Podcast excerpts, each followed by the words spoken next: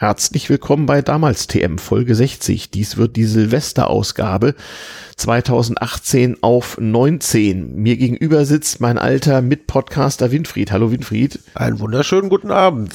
Wir machen heute Küchenradio. Nein, Philipp, wir kopieren dich nicht. Wir machen äh, äh, Küchenradio, weil wir an meinem Küchentisch in Tempelhof sitzen, uns eben schon was zu essen reingetan haben und eine Flasche Rotwein aufgemacht und noch eine und diese karaffiert und dekantiert haben und eben mal geguckt haben, ob man Silvester eigentlich mit I oder mit Y schreibt, sowohl als auch, ihr könnt es ja mal nachgoogeln.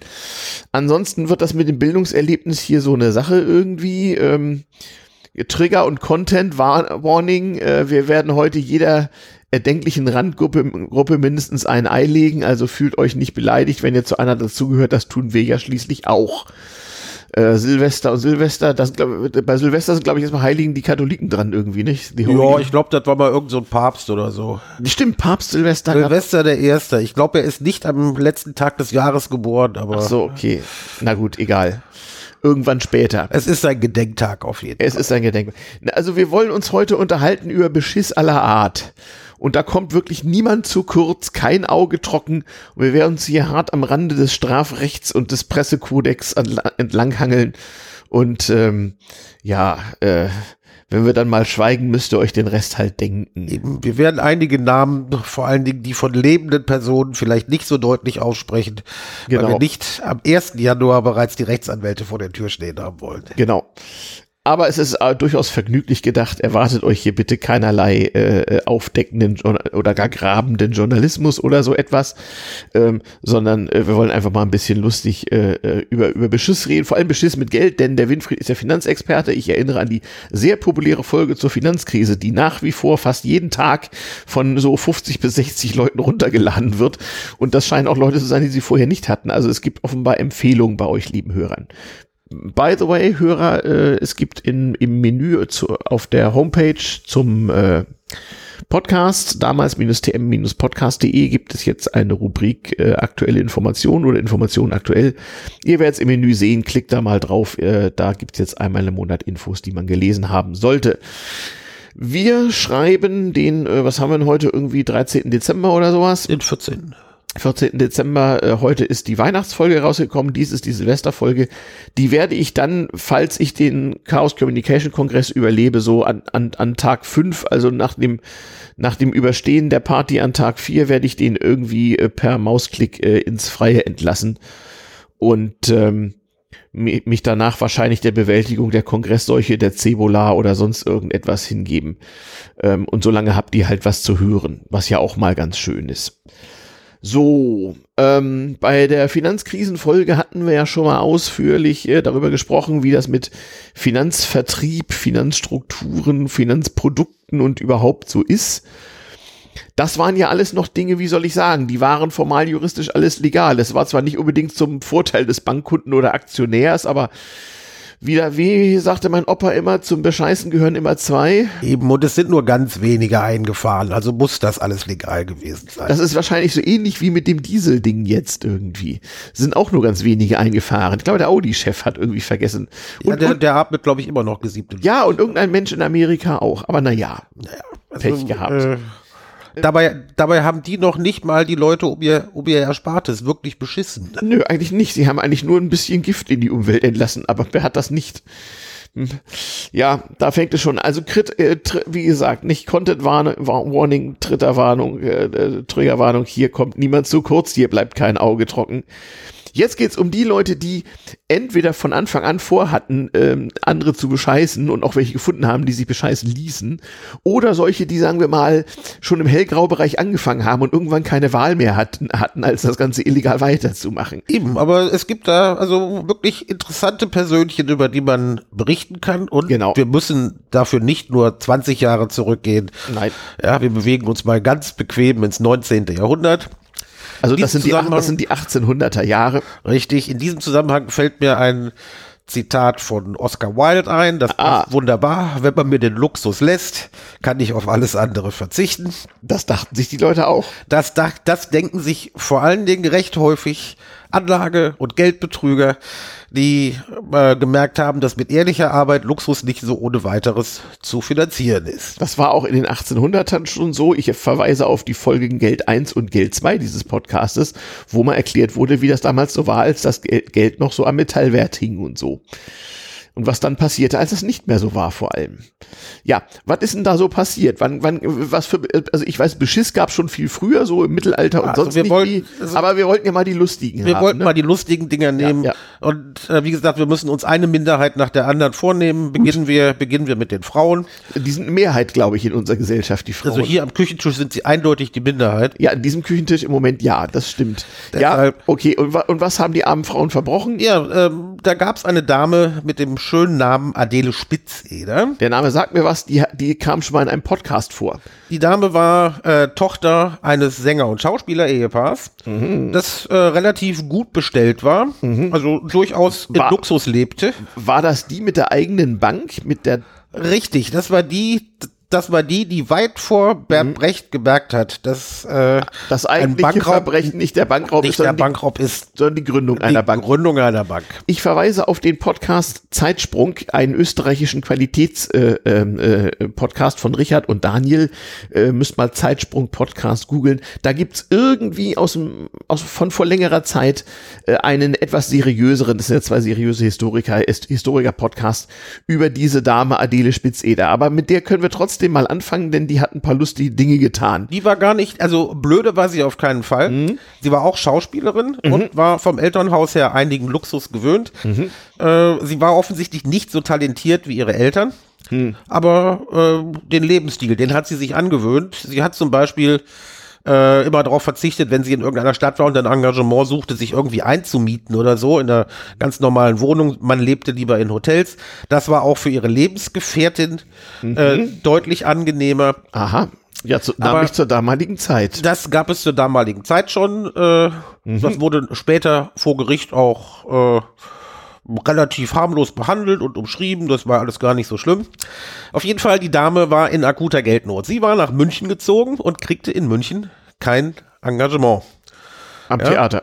Richtig. Sie lebte aber trotzdem äh, im Hotel und das äh, die hat und hat wahrscheinlich morgens nicht nur Ziegenmilch getrunken und abends äh, Mineralwasser, ja. sondern sich auch noch gut ernährt mit ihrer Lebensgefährtin. Ja. Das heißt, irgendwo musste die Kohle ja herkommen. Ja. Äh, sie war Schauspielerin, das war schon mal sehr wichtig. Mhm. Eine gute Voraussetzung für Anlagebetrug, wenn man den Leuten prima was vorgaukeln kann. Und die hat dann äh, mit einem krummen Geschäft, das sie gemacht hat, hat sie sofort ein Geschäftsmodell entwickelt, das richtig super geklappt hat. Mhm. Sie hat nämlich damals einem armen Zimmermannsgesellen gesagt, pass mal auf, wenn du mir 100 Gulden gibst, ja, dann sorge ich dafür, dass du monatlich Zinsen bekommst, nämlich 10 Prozent. Mhm. Und die 20 Prozent für die ersten beiden Monate, die gebe ich dir sofort.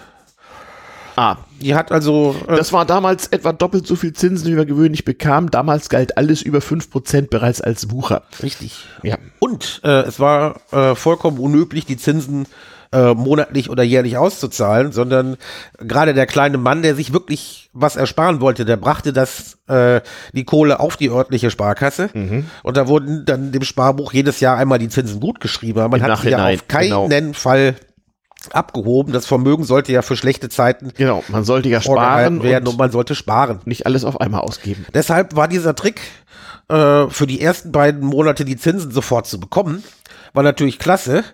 Und das hat der Kick, Kickback heißt das heute, nicht? Nee, Kickback ist was anderes. Da, da, kommen wir, da kommen wir vielleicht auch noch dazu. Also ich lerne ja heute noch was dazu. Alles großartig. Da kommen wir vielleicht auch noch dazu. Ja. Ähm, man kann hier jetzt schon sagen, finde den Fehler.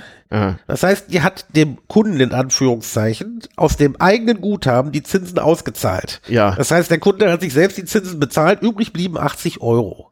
Äh, 80 Gulden natürlich. Gulden, wo ich sagen, damals gab es Guldenwährung. Gulden. Süd Gulden süddeutscher Währung hieß das damals, ja. Oh. Ähm, aber der äh, der wackere Handwerker war offensichtlich richtig begeistert und hat das mhm. überall rum erzählt, ah. dass man da nicht nur einen guten Zinssatz bekommt, sondern die Kohle auch regelmäßig rauskriegt. Mhm. Und zwar gleich zu Anfang. Aber gleich zu Anfang. Das heißt, äh, Word of Mouth heißt es ja dann im Englischen, das sprach sich verdammt schnell rum. Ja. Und äh, die Dame hatte ruckzuck jede Menge Kunden. Ach. Ja, deshalb hat sie das, was sie mal so testweise gemacht hat, direkt zum kompletten Geschäft gemacht. Die hat sich ein Haus in der Dachauer Straße gekauft In, äh, München City sozusagen. und dort eine Bank eröffnet. Das kommt, kommt man damals einfach noch so, eine Bank. Ja, es gab wohl nicht so die Aufsichtsbehörden, die vorher geguckt haben, ob die Vorstände und Betreiber der Banken so wirklich geeignet waren. Also eine Schauspielerin konnte mal eben eine Bank eröffnen. Sie hat eine Bank eröffnet. Äh, sie hat es auch nicht so mit Buchhaltung. Das heißt, die war eher so auf der Oscar-Wald-Nummer unterwegs, ja, her mit der Kohle. Denn, äh, es kamen immer wieder neue Leute, die Geld bei ihr anlegen wollten in diesem Geldhaus. Sie hat sich dann nachher, ist sie aus dem Hotel ausgezogen, hat sich, hat eine schöne Villa bezogen. In dieser Villa lagen in der Badewanne und sonst wo überall die Kundengelder. Die hat sich dann auch eifrig, In der Badewanne.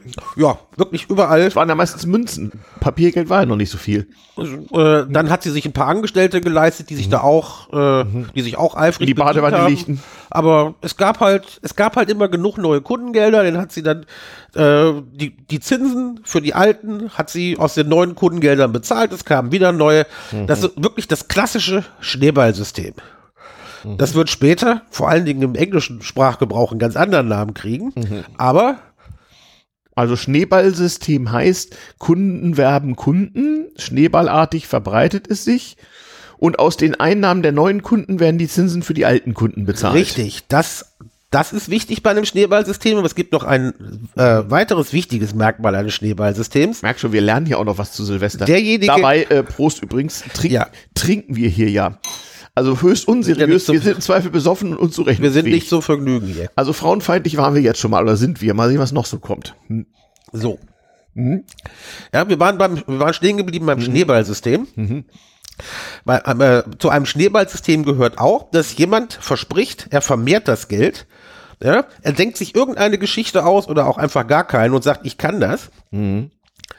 Und diejenigen, äh, die das Geld anlegen, glauben diese Geschichte. Man weiß in der Regel nicht, wie es funktioniert, aber man sieht ja, dass es funktioniert. Ja? Und nach diesem Kettenbrief-ähnlichen System Auf Kettenbriefe kommen wir noch. Ne? müssen immer mehr, Aus müssen immer mehr Leute einzahlen, damit es funktioniert. Ja, ja, ja. Gut, irgendwann ist die Presse hier drauf gekommen. Äh, Damals- das hat aber eine schon. Zeit lang gedauert. Also das ist alles so in den 1860er. 1869 hat sie das Ah ja, angefangen. ah ja, ah ja. Kurz vor dem, kurz vor der Reichsgründung sozusagen. Ah ja. mhm. Hat sie damit angefangen. Und was natürlich nicht schlecht war, sie hat natürlich gemerkt, es, sprach sich rum, aber je mehr Kunden sie akquiriert hat, je mehr Kohle sie verballert hat für ihren Lebensstil und das, was ihre Angestellten geklaut haben, desto mehr neue Kunden brauchte sie. Da äh, reichte einfache Mundpropaganda nicht aus. Und dann hat sie etwas gemacht, Klammer auf, neuer Markt, Klammer zu, Ja. was sehr gut ist, wenn sich rumsprechen soll, was für tolle Anlagemodelle es gibt. Sie hat ein paar Journalisten bestochen, die dann auch berichtet haben, wie toll das sei. Jo, äh, dann wollten erste Kunden ihr Geld wieder haben. Zu Anfang konnte sie noch bezahlen, nachher brach das zusammen, sie wurde verhaftet und äh, einige haben so richtig Geld ge- äh, Wie, wie lange, Geld verloren. wie viele Jahre ging das gut, dass es? Zwei Jahre ungefähr. Zwei Jahre. Ist das eine typische Dauer von so einem ähm, Schneeballsystem? Zwei Jahre ist schon relativ lang. Also äh, als Betreiber eines Schneeballsystems kann ich binnen weniger Monate reich werden und mich dann möglichst schnell in die Karibik absetzen. Ja, oder sonst wohin, ja. ja. Richtig. Ähm, Na gut, damals gingen die Dinge etwas langsamer vonstatten, Kommunikation und so. richtig. Also in den zwei Jahren, in denen sie das betrieben hat, äh, sind ungefähr 32.000 Anleger männlichen und weiblichen Geschlechts. Das heißt, es gab auch genug dumme Kerle, die ihr das geglaubt haben. Äh, Also das war nicht nur für Frauen, das waren andere. das, das kommt, dazu kommen wir Das noch. kriegen wir später. Okay. Die, die MeToo-Debatte kriegen wir später. Äh, es waren ungefähr 38 Millionen Gulden. Das sind umgerechnet heutzutage so knapp 400 Millionen Euro. Immerhin. Ja, da kannst du, da kannst du eine Menge Champagner für kaufen und du kannst sie auch ein bisschen von den Angestellten beklauen lassen. Das, hat- also die wurde von ihren Angestellten bestohlen, weil sie ja keine Buchführung hatte. Natürlich, Buchführung gab's nicht. Die hatten ja äh, rein, rein überhaupt nicht. Nulliger. Die hatten einfach ein Hinterzimmer mit, Ber ein mit Bergen Hinterzimmer von Goldmünzen. In der, äh, in der, in der Dachauer Straße äh, war halt genug Geld in irgendeinem Scheintresor. Wenn die Leute was haben, äh, Mhm. sich ihre Zinsen abholen wollten, haben sie die bekommen und gut war. Mhm. Hm? Sie ist da auch relativ billig mit weggekommen. Stimmt, so richtig hart verurteilt hat man sie nicht, Nein. weil war nicht damals schon die Argumentation, dass die Betrogenen es ihr gar zu leicht gemacht hätten? Richtig. Also äh, so, äh, so schlimm waren die Gerichte früher gar nicht. Sie ist, glaube ich, mal gerade eben zwei Jahre eingefahren. Das ist übrigens heute noch so, hier Strafrecht für Anfänger, ne? Also schwerer Betrug ist kaum möglich, wenn der Betrogene es dem Betrüger leicht macht. Kriegen wir auch noch. So. Ich habe es gerade eben noch mal schnell gegoogelt, damit wir unseren, damit wir unseren Zuhörern keinen Mist erzählen. Sie saß zehn Monate in Untersuchungshaft und kriegte drei Jahre Zuchthaus. Ja, war also wirklich. Und dann? Und das Geld war weg. die Kohle war weg, die konnte auch nie mehr, konnte auch nichts mehr ersetzen, aber äh, gar nicht so selten, gerade in früheren Jahren bei Anlagebetrügern, sie kriegte so einen gewissen Volksheldenstatus. Sie hatte immer noch, sie hatte immer noch sie eine Fangemeinde. Alle, äh, ah, hm. Richtig. Ähm, Lass mich raten, sie hat auch irgendwelche Charity gemacht, sodass man gedacht hat, Robin nee, also Hood, mit Charities hat Nee. sie es nicht gemacht. Sie Okay. hat irgendwann äh, äh, so um 1878, äh, 79 hat sie erstmal ihre Memoiren veröffentlicht, die Geschichte meines Lebens. Mhm. Ja. Und sie war wohl immer noch ein bisschen knapp. 1880 hat sie versucht, wieder eine Bank aufzumachen. äh, aber Hm. das hat, äh, das hat nicht so toll geklappt. Man nahm ihr offensichtlich nicht ab, dass sie was gelernt hätte. Hm. Äh, das wurde ihr untersagt. Aber sie hatte eine treue Fa- äh, Fangemeinde Mhm. und die hat sie äh, unterstützt und ihr Leben weiter finanziert und das ihre Lebensgefährtin, Gefährtinnen äh, ging ganz gut. Sie ist ganz friedlich, äh, 95 dann im Alter von 62 an Herzversagen gestorben. 1895, guck, da war mein Opa schon fünf. Sieh mal eine an. Mhm. Ja? Und wie gesagt, wenn man sagt, wer hat's erfunden, ja, dann kann man sagen, die Deutschen. Das Schneeballsystem, das kriegte nachher äh, weltweit eigentlich einen ganz anderen Namen. Nämlich wurde es benannt nach einem gewissen Herrn Ponzi. Ah, das war Ja. ein italienischer Immigrant in Amerika. Richtig. Damit haben wir jetzt, gehen wir jetzt mal gleich auf die zweite Minderheit und äh, hauen den Migranten eins rein. Ah, Herr Ponzi. Herr, Herr Ponzi, Ponzi. war in New York, glaube ich, nicht? Herr Ponzi lebte in New York in den Vereinigten Staaten. Und war ein sogenannter Spaghetti. Richtig. Äh, Ja. Und was hat er, was hat, was ist ihm denn eingefallen? Ja, also er hat's mit mehreren, er hat's mit mehreren äh, Betrugsmaschen versucht, das klappte nicht so richtig. Äh, hatte dann einen ehrlichen Beruf und bei, äh, bei der Ausübung dieses ehrlichen Berufes äh, kam ihm ein sogenannter internationaler Antwortschein unter. In unserer Altersklasse 50 plus kennen wir das noch ein bisschen, wenn wir uns früher mal Autogramme von amerikanischen Stars bestellt haben oder so. Da mussten wir immer einen Brief, meinetwegen zu Jerry Lewis schicken, um ein Autogramm bitten und dazu ein oder zwei sogenannte internationale Antwortscheine beilegen. Ja, ja, ja, Die konnte ja. ich- die die konnte gibt es ich- heute noch. Die Post bietet es immer noch an. Ich sehe, das Internet verrät es mir. Die kannst du, die kannst du, wie gesagt, heute noch bei der Post kaufen. Genau. Ich kauf das Ding, schick das meinetwegen nach Burundi. Mhm. Ja. Und der Empfänger in Burundi kann diesen internationalen Antwortschein nehmen und kriegt genau das Porto. Mhm. Ja, die Briefmarken dafür, die er braucht, um mir nach Deutschland einen Antwortbrief zu schicken. Und zwar mit Luftpost. Es kostet zwei Euro. Im Moment. Der Ne? Preis. Sehr, sehr praktisch. Mhm. Und Herr Ponzi stellte halt fest, dass ein internationaler Antwortschein, Mhm. der in den USA 6 Cent gekostet hat, durch den äh, zusammen, also durch den Zusammenbruch der europäischen Währung gegen Mhm. den Dollar damals, äh, umgerechnet nur einen Cent kostete. Da hat er sich, da, da dachte ich, oh, das klingt ja, das ist ein super Arbitragegeschäft, Da kommt, da da machen kommt mir kann. irgendwas. So eine Story gab es auch zu DDR-Zeiten. Da haben auch mal Leute versucht, irgendwie mit diesen Scheinen an Devisen zu kommen oder irgendwas war. Da muss man mal re- recherchieren. Erzähl mal weiter. Ja, also Oh, Beschiss mit internationalen Antwortscheinen. Mhm. Richtig, das war äh, im Jahre 1899, wenn ich mich richtig. Nein, falsch, vollkommen falsch. Ich nehme alles zurück. Äh, wir begeben uns da, da bereits ins 20. Jahrhundert. Das war im Jahre des Herrn 1920. Wie gesagt, er stellte fest, beim US Postal Service kostete der internationale Antwortschein 6 Cent. Umgerechnet, wenn man ihn in Europa kaufte, nur 1 Cent. Das war die Einladung zum Arbitragegeschäft, dachte er. Das heißt, ich kaufe mir die Antwortscheine in Europa und kann die doch bestimmt irgendwie in den USA wieder loswerden. Sollte man denken. Ja, dann äh, kriege ich also für einen Dollar Investment kriege ich sechs raus. Habe ich fünf, habe ich fünf Dollar Gewinn, ist kein schlechter Prozentsatz. Das hat er auch zunächst gemacht. und hat äh, in Europa Leute angestellt, die diese internationalen Antwortscheine für ihn eingekauft haben Mhm. und die nach USA geschafft hat. Mhm.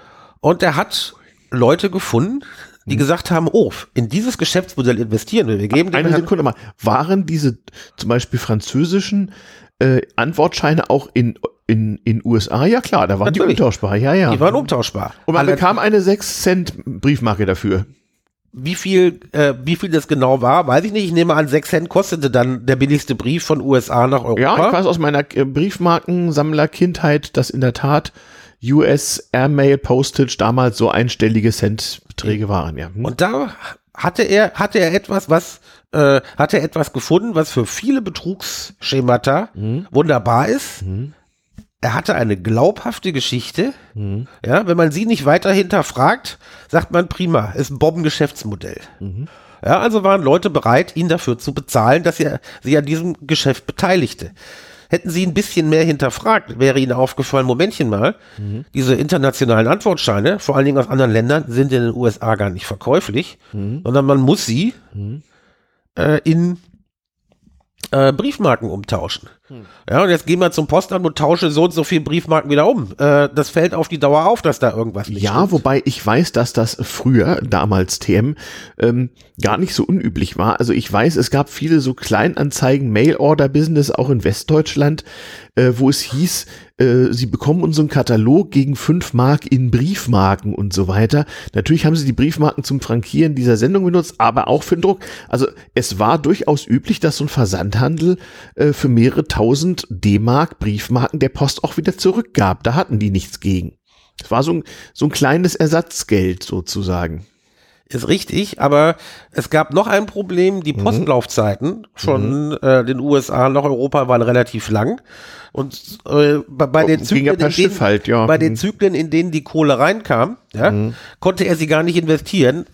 Und er kriegte auch nicht genügend Antwortscheine äh, na, äh, nach den USA geschafft. War aber gar nicht nötig, weil er halt merkte, aha, ist ja bombig. Äh, ich verspreche den Leuten auch wieder so um die 10% Zinsen oder sage, ich verdopple deine Kohle in fünf Monaten.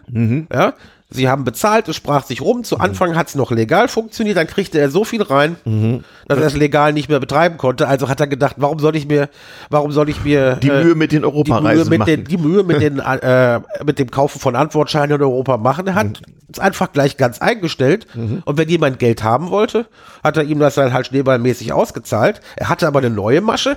Ja, er hat also das spitzinnersche Modell ein klein wenig ausgebaut. Er hat das, was er an mehr Wert angeblich geschaffen hat, nicht ausgezahlt, sondern hat gesagt, Leute, das lasst ihr stehen und so profitiert ihr vom Zinseszinseffekt. Das heißt, er hatte viel hat mehr also auf, die, Kohle. auf die langfristige Gier gesetzt. Richtig. Das ist ja fast wie, neulich flogen noch Leute auf, die hatten irgendwie Container verliehen und hatten nur ein Zehntel der Container physisch da, die sie verliehen Richtig. hatten oder so. Das ist Richtig. ja so ähnlich auch. Er hat einfach den, das Objekt der Spekulation einfach mal aus dem Plan wegrationalisiert. Richtig, das, Nach äh, dem Motto, am einfachsten ist doch, sie überweisen mir die Kohle einfach so. Und das wurde, das wurde, äh, das wurde auch vereinfacht, in, weil er immer noch diese relativ einfache Geschichte mit den Antwortscheinen erzählen konnte. Und wer es nicht weiter, wer es nicht weiter verfolgt hat, hat das geglaubt. Ja, was war immer noch Auch wer, und wer misstrauisch war, der konnte ja zur Not wirklich einsehen. Hier. Richtig. Äh, und äh, das war auch ein klassisches Schneeballsystem. Die Leute haben ihm geglaubt, dass irgendein Modell funktioniert. Er hat nur andeutungsweise erklärt, was es war. Haben denn nicht die Postverwaltung in Europa oder so oder auch die, vor allem die Geschichte war ja die US-Post, die hätten doch sagen müssen, ihr spinnt wohl. Ja, also als er schließlich äh, äh, nach Presseberichten kam ihm irgendwann das Finanzamt drauf, dass da was nicht stimmen könnte. Ja, das ist ja oft so. Das war bei Al Richtig, Capone so auch hat so. man Al Capone ja auch. Wahrscheinlich war das gar nicht illegal, was er tat, aber man hat ihn wegen Steuerhinterziehung Er hatte, er hatte also wirklich äh, äh, so insgesamt rund 15 Millionen Dollar eingesackt. Das, Das war waren, viel Geld. Das war richtig 1900 viel Geld. wann war das? 1920 hat er den Spaß angefangen und hatte 40.000 Oh ja. Kunden. Damals kostete die berühmte Coca-Cola am Automaten noch einen Nickel, also fünf Cent. Richtig. So, für das, für die Kohle, die er eingesackt hat, hätte Mhm. er insgesamt 160 Millionen internationale Antwortscheine kaufen müssen. So viel gab es wahrscheinlich auf der So ganzen viel gab Welt es gar nicht. Äh, Im Umlauf waren weltweit mal gerade 27.000. Deshalb, also irgendwann, irgendwann fällt das auf. Mhm. Ja. Und er ist natürlich, man ist ihm natürlich drauf gekommen. Äh, und er kam mit seiner Strafe, kam er schon ein bisschen schlechter weg. Ja, er hat äh, im amerikanischen Gerichtssystem gibt es keinen Rabatt, da gibt es nur Aufschläge. ja, er kriegte fünf, fünf Jahre Knast und dann als äh, Dankeschön für das schöne Modell nochmal eine extra, äh, eine extra Strafe von sieben bis neun Jahren dazu. Die hat er auch brav abgesessen. Äh, als er rauskam, äh, Mitte hat, der 30er Jahre dann wohl. hat er gleich wieder versucht, irgendwelche Betrugssysteme aufzulegen. Man kam ihm aber schnell wieder drauf. Er ist dann, äh, er hat es dann mit äh, betrügerischem Grundstückshandel versucht, klappte auch nicht. Wie Grundstücke auf dem Mond oder so. Keine Ahnung. Also äh, War doch auch mal große Mode. äh, ja, aber darüber, darauf gehen wir gar nicht ein. Auf jeden Fall äh, hat er sich äh, nach Verbüßung eines Großteils seiner Strafe wurde er äh, abgeschoben nach Italien. Hatte aber auch wieder so ähnlich. So ähnlich wie unsere bayerische Kollegin, von der wir vorher sprachen, einen relativ guten Ruf, ja. Ach so. Und zwar auch wieder so Volksheld, ah, der hat was geschafft und so, der, Der hat hatte, ja nur die Doofen betrogen. eben, der hatte, der, der hatte auch wieder, der hatte auch wieder Kultstatus, ja. Ja, und war das jetzt auch noch ein Schneeballsystem? Das war ein, das, das war ein Schneeballsystem. also Die das, was die Engländer seitdem äh, und die Amis auch ein Ponzi-Scheme nennen. ganz genau, das ist das sogenannte von, von Herrn Ponzi ist der Name abgeleitet unter die Schneeballsystem, unter der, unter dem Schneeballsystem weltweit bekannt sind. Das ist nämlich das Ponzi-Scheme. Oh, nicht zu verwechseln mit dem Get Rich Quick Scheme, nämlich an. Nein, das ist, ach, äh, da, da gibt es, es gibt tausend Varianten, die Leute zu bescheißen. Wir nehmen, wir, wir nehmen erstmal nur die historisch wichtigen, äh, weil man aus ihnen auch äh, Grundelemente ableiten kann. Grundelemente halblegaler Geschäfte ableiten kann, die heutzutage auf dem Finanzmarkt immer noch betrieben werden. Ah, verstehe. Ja? Aber äh, wie gesagt, Charles Ponzi, der das gemacht hat, äh, der war erst so der äh, dritte oder vierte, der das im großen Stil äh, betrieben hat. Äh, wir gehen noch mal zurück äh, ins Jahr 1870. Da, da ist nämlich dann äh, auch in den USA eine Nachfolgerin Frau von Frau Spitzeder, die die Sache, ja- die die Sache ja erfunden hat, die äh, auch wieder ein Schneeballsystem betrieben hat, aber diesmal mit einer richtig genialen Geschichte, die später auch gerade nach der Wende und nach dem Zusammenbruch des Eisernen Vorhangs in Osteuropa nochmal Furore machen sollte. Äh, da hat die Dame namens Sarah Howe, die hat auch, lang bevor Brecht auf den Gedanken gekommen war, eine Sparkasse gegründet. Die hat sie, das war, im, wann war das und das wo? war im Jahr 1878. Ich sag ja, wir springen vor Ponzi nochmal zurück und bleiben wieder in der Damenwelt. und bleiben wieder in der Damenwelt. Und äh, jetzt bleiben wir also äh, so richtig gut in der Damenwelt, denn die hat mit einer schönen Sozialromantikgeschichte aus, au, äh, ausdrücklich nur Damen beschissen. Ach, das war Banking von Frauen für Frauen. Äh, genau, also Beschiss von Frauen an Frauen im Grunde genommen, Ja, ja, aber eigentlich okay. Banking von Frauen für Ja, ja. Frauen. Und äh, der Name war also ein wunderschöner Euphemismus. Ihr, ihr Geldinstitut hieß Ladies, Ladies Deposit Company. Mhm. Also sowas wie die Frauensparkasse. Ich habe hier gerade einen Eintrag gefunden. Ja. The Ladies Deposit Company of Boston. Richtig. Ja. Und äh, jetzt kommen wir zu den Sachen, die bei Anlagebetrug meistens wirklich das Gemeinste sind. Äh, ein Millionär bescheißen mag ja noch durchgehen. Ja, aber die meisten Beschiss-Nummern äh, werden, werden gemacht an äh, armen Leuten, die es nicht so dicke haben. Ja, und weil die häufig verzweifelt sind und solche Geschichten einfach glauben wollen. Denn Sarah Howe hat den Leuten erzählt, pass mal auf, das ist nicht nur eine Bank, das ist eigentlich sowas wie äh, ein Sozialsystem, eine Charity, Ah. weil äh, äh, ein Wohlfahrtsfonds der Quaker, Ja. die, ja. die sich ja, wirklich ja. wirklich die- verdient die sind gemacht seriös, haben. Also nicht, dass die sind die wirklich, die sind ja. wirklich seriös, ja. Also ein Wohlfahrtsfonds der äh, Quaker wolle äh, schle äh, schlechter gestellten äh, Frauen, armen Frauen helfen und würde deshalb Mhm. die Zinsen bezuschussen. Ja. ja. Äh, und deshalb könnte man äh, pro Monat ja, 8% Zinsen zahlen, ja. Aber was irrsinnig viel was war damals. irrsinnig viel ist. Ich meine, du musst überlegen, bei 7% im Jahr, mhm. im Jahr, mhm. was schon eine äh, Risikoanlage ist, mhm. bei 7% im Jahr verdoppelt sich das Vermögen in 10 Jahren, zehn Jahren mhm. ungefähr. Wenn du 8% im Monat nimmst, mhm. ja, äh, das kann nicht seriös sein, aber mhm je verzweifelter du bist, desto eher glaubst du sowas. Mhm. Und wenn dann noch die Sache mit der Charity dazu kommt, ja, mhm. Mit dem Wohlfahrtsfonds, dann äh, kann man mhm. diese Geschichte schon wieder glauben. Mhm. Gut, sie hat äh, 1200 Kunden mhm. eingesackt mhm. und äh, 500.000 US-Dollar hat, hat um 500.000 US-Dollar hat sie sie beschissen. Das war damals irrsinnig. Das war Geld. richtig viel In Kohle. den 1870ern, ja. Jawohl, das war richtig viel Kohle. Mhm. Ja. Äh, sie hat auch nur dafür drei Jahre im Knast gesessen.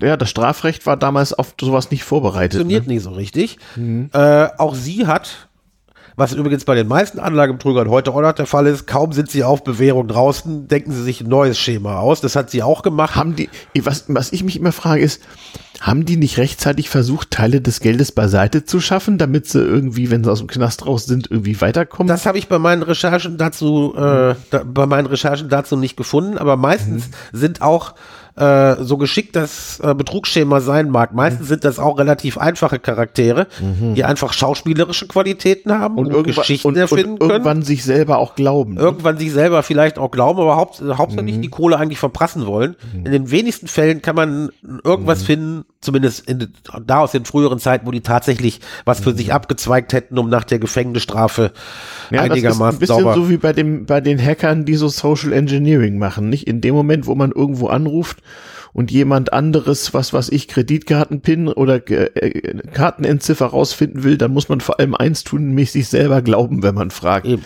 Ja. Eben. Äh, das haben die auch schon gekonnt. Eben. Hm. Wir können jetzt hier noch mal kurz zusammenfassen. Mhm. Äh, es gibt drei Elemente des Anlagebetrugs, die sehr wichtig sind. Mhm. Es gibt verzweifelte, in Anführungszeichen, Idioten, mhm die eine Geschichte glauben, dass man äh, schnell Geld machen kann. Und es gibt eine Geschichte. Es muss immer eine Geschichte und es geben. Gibt, es gibt eine Geschichte. Und die ist, ist genau wie beim Crowdfunding, die Geschichte ist wichtig. Richtig. Mhm. Äh, manchmal reicht die Geschichte einfach nur zu sagen, das ist ein total schlauer Mann, der kann dein Geld vermehren, ich kann es bezeugen, ich habe es ja schließlich auch, bei mir hat das ja schließlich auch geschafft. Oder, oder so ein Robin Hood-Effekt. Oder so ein Robin Hood-Effekt oder halt ein scheinbar, eine scheinbar glaubhafte Geschichte wie die mit den internationalen Antwortscheinen, die man nicht zu sehr hinterfragen darf. Ja, das, das Gemeine dabei ist, und das wird bei, das passiert bei allen anderen Betrugsnummern, auf die wir äh, noch kommen werden, auch. Mhm. Äh, das sieht so aus, die Geschichte. Die wird so empfunden, als stamme sie aus dem täglichen Leben äh, eines, äh, eines in Anführungszeichen Anlegers. Ja, das, mhm. äh, sieht so aus, als hätte sie irgendwie mit dessen Lebenswirklichkeit zu tun oder mit mhm. einer mhm. Lebenswirklichkeit, die äh, äh, mit einer Geschichte, die anderweitig schon geschildert wurde als äh, mhm. vollkommen legale Nummer mhm. und gutes Geschäft. Mhm. Du solltest vielleicht mal bei der Polizeihochschule so einen Vortrag halten. Oh, äh, nee, nachher verhaften die mich. Also ja, so. ja. Hm. Okay, äh, ja, also also weiter. Server How und wie ging es dann weiter mit ihr? Äh, die, die wurde verknackt. Mhm. Äh, hat dann, äh, nachdem sie Ah, how set up another fraudulent bank? The Women's Bank. Auch wieder mal. Ja, ja. also was einmal klappt, klappt auch zweimal. Zumal man ja da sagen musste, in den 1870ern äh, musste sie sich ja in den Vereinigten Staaten nur ein paar Staaten weiter bewegen. Die ja. Nachrichten liefen doch nicht so schnell. Mhm. Das heißt, man konnte so ein Schema auch nochmal verdoppeln. Stimmt, sie konnte fliehen, bevor sie angeklagt wurde. Hm. Richtig. Aber sie hat dann, äh, äh, als das mit den Betrugsdingern nicht mehr klappte, hat sie sich einen seriösen Beruf besucht und hat bis zu ihrem Tod als Wahrsagerin gearbeitet. Genau, richtig. Ja, ja, genau. Als Wahrsagerin. Was aber wieder Auch zeigt, großartig. Geschäftsmodell von Wahrsagerinnen ist, sie sind Menschenkenner mhm. und wissen, wie sie die Leute veralbern sollen. Das heißt, sie ist im Grunde genommen äh, in ihrem mhm. Geschäftsbereich geblieben. Aber ja, ja, so im weitesten Sinne. Ja, auch das war wieder ein Schneeballsystem. Mhm. Ja, äh, Schneeballsysteme werden häufig verwechselt mit äh, Pyramidensystemen. Ah, oh. Ist aber was ganz anderes. Na, jetzt erzähl mal. Ja, und äh, jetzt machen wir einfach mal einen riesen Zeitsprung. Wir könnten gerne nachher wieder zurückspringen. Zeitsprung ist ein super Podcast. Weiter. Ja. Ähm, und bewegen uns äh, ins 20. Jahrhundert kurz vor den Wendejahren. Wir beginnen in Westdeutschland im sechs, äh, irgendwann zwischen 86 und 88, 89 und springen dann nachher nochmal In unsere Jugend. in, erstens in unsere Jugend und dann in die ehemalige DDR. Wie, also, also die DDR gibt's noch und in der DDR die DDR gibt's, die DDR Jahre gibt's vor noch. dem Mauerfall. Nein, nein, nein, kommt nein, rein, nein, nein, nein, nein, kommt nein, raus. nein, nein, nein. Also die, keiner kommt rein, keiner kommt raus, aber ni- nicht dieses Pyramidenschema, Mhm. von dem wir gerade gesprochen haben, kam, kam auch nicht rein. Das, Das war also in Westdeutschland. das war in Westdeutschland, in äh, gar nicht selten in irgendwelchen Schickimicki-Gesellschaften, zum Beispiel in Westberlin, äh, um, äh, wie hieß der Typ, der die tollen Brötchen gemacht hat im Wahnsinn? Ja, Backwaren, genau. Also die Backwaren-Community in Westberlin, die reichen Knöpfe, Ja. dann äh, Schickeria in München, Ja, in ja, Großstädten, ja. die MeToo-Gesellschaft, da, da liefen sogenannte Pilotenspiele. Das Pilotenspiel habe ich Hast schon mal bestimmt gehört. schon mal von gehört. Das, äh, zu einem Ge äh, Pilotenspiel gehörten immer acht. Einer war der Pilot, dann hatte der zwei Co-Piloten, ja, und dann äh, die hatten dann vier Mann Besatzung, ja, und die Besatzung, die musste dann jeweils äh, 3000 Mark damals an den Piloten zahlen. Damit kassierte der Pilot, weil acht Leute bezahlt haben, äh, kassierte der Pilot dann 24.000 Mark. 24.000 war aus der Nummer raus. Die beiden Co-Piloten wurden dann jeweils Piloten, splittete sich auf, die Mannschaften splitteten sich auf und die suchten sich dann neue. Und allen, Neu, war, die dazu und allen war von vornherein bewusst, dass Allen war von dass das nur vornherein bewusst, funktionieren könnte, wenn sie neue Besatzungsmitglieder richtig. finden. Und alle wussten genau, wie die Nummer funktioniert. Das heißt, wenn sie nachgedacht hätten, und viele haben wahrscheinlich nachgedacht, Mhm. dann wussten sie, sie spielen gegen die Mathematik und sie bescheißen im Mhm. Und Grunde gegen die genommen. Zeit. Und gegen die Zeit. Da war klar, ja, im Gegensatz zum Schneeballsystem, ja, das mathematisch noch minimal unterschiedlich ist, muss man auch sagen. Aber im Gegensatz zum Schneeballsystem war allen Leuten, die an sowas teilgenommen haben, klar, dass das schief gehen würde. Irgendwann sind nicht mehr genug Spieler da, die nachkommen und deren 3000 Ocken sind futsch. Also es ist eine Medi mehr oder weniger mit, mit, mit Ritualen und, und kost, kostspieligen äh, Genüssen versehenes äh.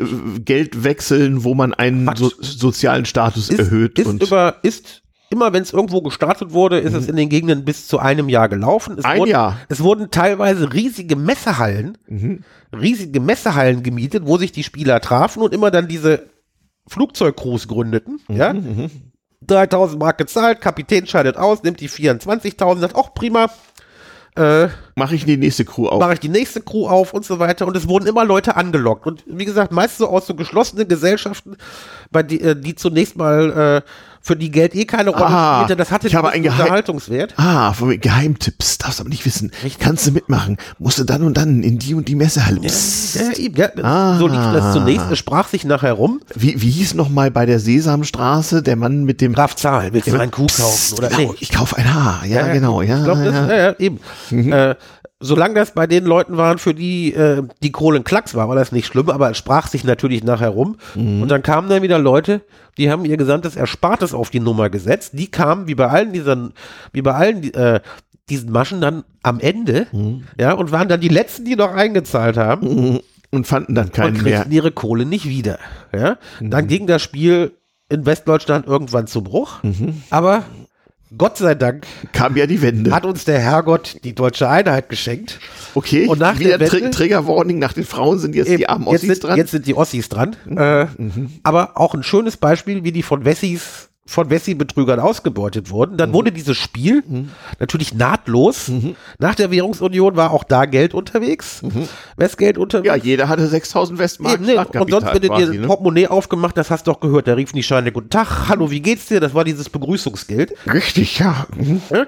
Und äh, dann hat man dieses Spiel in den Osten importiert. Ja. Aber man muss natürlich ähm, die Nummer an die Lebenswirklichkeit, die die bisher erlebt, die die Ossis bisher hatten, anpassen. Das Also, heißt, also Pilot ging nicht. Pilot ging nicht. Wer, wer, wer von denen ist schon jemals mit der Interflug geflogen? Mhm. Ja, aber man konnte natürlich, das Leben dort war ein bisschen militarisierter. Ja. Dann hat man dieses Spiel General 3000 genannt. Stimmt, General 3000, ich erinnere mich. 3000, 3000. Da wurde im Ocken. Fernsehen vorgewarnt nach der Wende. Auch da hast du, Kult, haben die, wurden Kulturzentren äh, in der in der Pampa waren voll und die Leute spielten alle General 3000. Und wie ging dieses Spiel ab? Das äh, ist doch eigentlich in Sekunden vorbei, oder? Nee, nee, nee. So, so, solange du genug Leute hast, die nachkommen. Und die haben es zuerst, haben die es in, wie gesagt, in Gaststätten, dann nachher in, in Veranstaltungshallen gespielt, wo die Leute alle wirklich und es war auch wieder nur so, es wurden Teams gebildet und So der Teams Teamleader gebildet. hat pyramidenartig Geld äh, richtig äh, eingezogen. Richtig, richtig. Es hatten in Westdeutschland schon alle davor gewarnt. Mhm. Und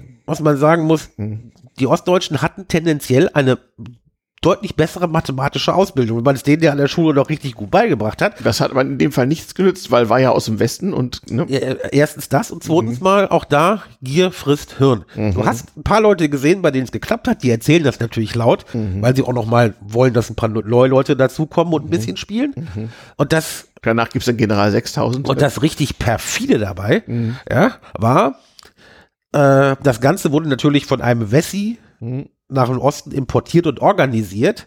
Und der war, das ist ein ganz dummer Zufall. Das Mhm. muss ein ganz dummer Zufall sein. Der Herr war Versicherungsvertreter. Also einer also der hat ersten- sich also installiert, weil das Spiel ging ja so, also ich, hat er gesagt, ich bin hier der General und ich habe hier eine kleine Truppe. viel besser. Na, erzähl. Viel besser. Der hat nicht den General gespielt. Ja, Moment, sondern aber, der hat sich aber als haben Dienst- Leute den General Richtig. gespielt. Nee, der hat sich als Dienstleister verkauft und trat einfach nur als Veranstalter dieser, dieser Nummern auf. Das Mhm. Knapp, heißt, er hat den, jenseits der Strafbarkeit. das heißt, der hat Ja. den, der hat den damals den Rumpelcomputer mit dem 24 Nadeldrucker hingestellt, sodass die direkt die Crews und äh, die Einsätze über den Rechner geben Mhm. Du konnten. musst noch mal etwas näher illustrieren, wie so ein Spiel geht. Ich glaube, viele Hörer können sich nicht vorstellen, was das heißt, wenn ich mit 3000 Mark in der Tasche in so eine Halle gehe und spiele ein Spiel namens da General steht, da, steht da 3000. irgendein Captain und sagt, hier, meine Mannschaft ist fast komplett, ich brauche nur noch einen. Dann haben wir, haben wir eine Crew voll. Ja, dann bist du schon im ersten Schritt, da muss, müssen nur noch so und so viel nachkommen und du bist der Captain und kriegst, äh, f- vermehrst auch deine Kohle.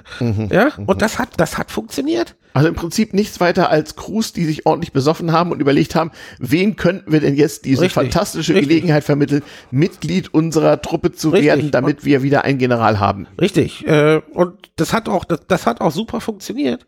Über Wochen ging das. Und auch Ja. wieder ganz perfide, wenn in einer Region, wenn, ja, wenn, wenn in einer Region die Bevölkerung aufgebraucht war und nichts mehr nachkam, dann ist das Spiel natürlich zusammengebrochen. Mhm. Diejenigen, die versuchten, ihre Kohle zu retten, nahmen dann, weil das war ja purer Zufall, dass da die Leute ausgegangen sind, Mhm. die gingen dann einfach in den Nachbarbezirk, wo das gerade erst angelaufen ist und haben es da versucht. Mhm. Und wieder dort war es der, Und weil das binnen Wochen vorbei war, haben die Strafverfolger und auch die Medien das viel zu spät auf den Schirm gekriegt. Es, es, war, es war in den Medien, es wurde davor gewarnt, aber auch da galt Gier frisst Hirn. Und äh, die Erfahrung der Leute war, das ist ihnen nicht, ist ihnen nicht vorzuwerfen, die Erfahrung der Leute in Gelddingen und vor allen Dingen in Beschissdingen, die war längst nicht so ausgeprägt, wie die Westdeutschen das schon kannten. aber auch die DDR hatte ein Glücksspielproblem. Das wäre Richtig. mal einen eigenen Podcast wert. Richtig. Und zwar ein ganz gewaltiges. Da wurde auch gewaltig beschissen, aber Ja, das, da gibt's auch vom MDR, glaube ich, schöne äh, äh, Dokumentation Glücksspiel in der DDR, da, Ja.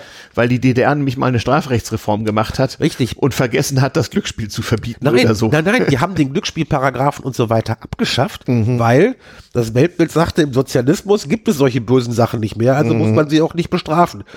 Kaum war der Glücksspielparagraph abgeschafft, schossen die Spielhöllen. Mhm. Ja? Aber das ist eine andere Geschichte, die ein anders mal erzählt werden sollte. Okay. Aber die Nummer ist, Mhm. äh, der wahre Gewinner der ganzen Geschichte war der, der nicht ein einziges Mal 3000 Mark eingezahlt hatte, sondern Mhm. einfach nur die Hallen gebucht hat, das Personal gestellt hat Mhm. ja, und die Rechner zur Verfügung stellte. Mhm. Da war nämlich die Abmachung, jeder, der als General ausscheidet, Mhm. ja, zahlt eine freiwillige Spende von 550 Mark West, eine total freiwillige Spende. Mhm, 300 Euro, 300 Mark gingen freiwillig an den Veranstalter. Mhm, Und für 250 Mark musste er Sekt kaufen. Mhm. Ja, mit, in, in, in die dann alle Teilnehmer an diesem einen Flugzeug, also 24 Leute, jeder kriegte eine Flasche Sekt. War völlig überteuert, aber so wurden auch die Gastwirte bezahlt, die ihre Hallen hergaben. Ja? Gut. Und dann hat er sich, hat sich dieser Veranstalter, wie gesagt, der meiner Ansicht nach den ehrlichsten Beruf hatte, den man sich je vorstellen kann, mhm. äh, hat dann gesagt, prima, wenn wir die Leute schon einmal abgezockt haben auf die Tour, hängen wir gleich noch einen dran. Der hat dann, das hieß dann, glaube ich, General 5000 oder 6000. Daran durften dann nur Generäle teilnehmen, die bereits also die Kohle hatten, die man ihnen abzocken konnte. Mhm. durften dann nochmal, dann durfte, wurden dann, äh, wurden dann äh, Crews nur aus Generälen gebildet, die dann nochmal freiwillig irgendwelche Spenden in Höhe abdrücken mussten. Das heißt, der Veranstalter hat sich dumm und dämlich verdient. Mhm. Und irgendwann merkte man aber, dass auch da die, die, die Bevölkerung einfach nicht ausreicht, um dieses Pyramidending mhm. laufen zu lassen. Aber auch da galt, mhm. jeder, der sich das einfach hätte aufmalen müssen und mal aufaddieren müssen, wie viele Leute man braucht, damit man mhm. so ein mhm. Schema so und so lange hält, der hätte wissen müssen, mhm. der hätte wissen müssen, dass es nicht funktionieren kann. Mhm. Aber es gab genug Mhm. Äh, anekdotische Erfahrung mhm. von irgendjemand, ja, bei mir hat es funktioniert und dann mhm. dominiert das Anekdotische mhm. ja, die Numerik. General 3000, herrlich. Richtig. Mhm. Ja, das äh, machte damals im Osten dann auch noch, äh, auch noch die Runde, mhm.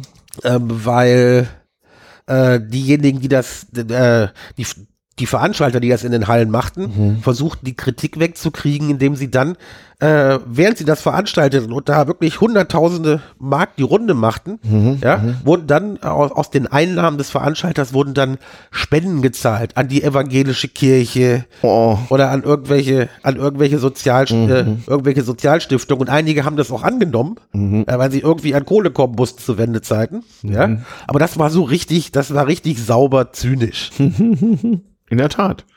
Also dieser äh, westdeutsche Initiator, ich lese hier gerade einen alten Zeitartikel von 1990, der ist wohl mit Millionen über alle Berge. Natürlich.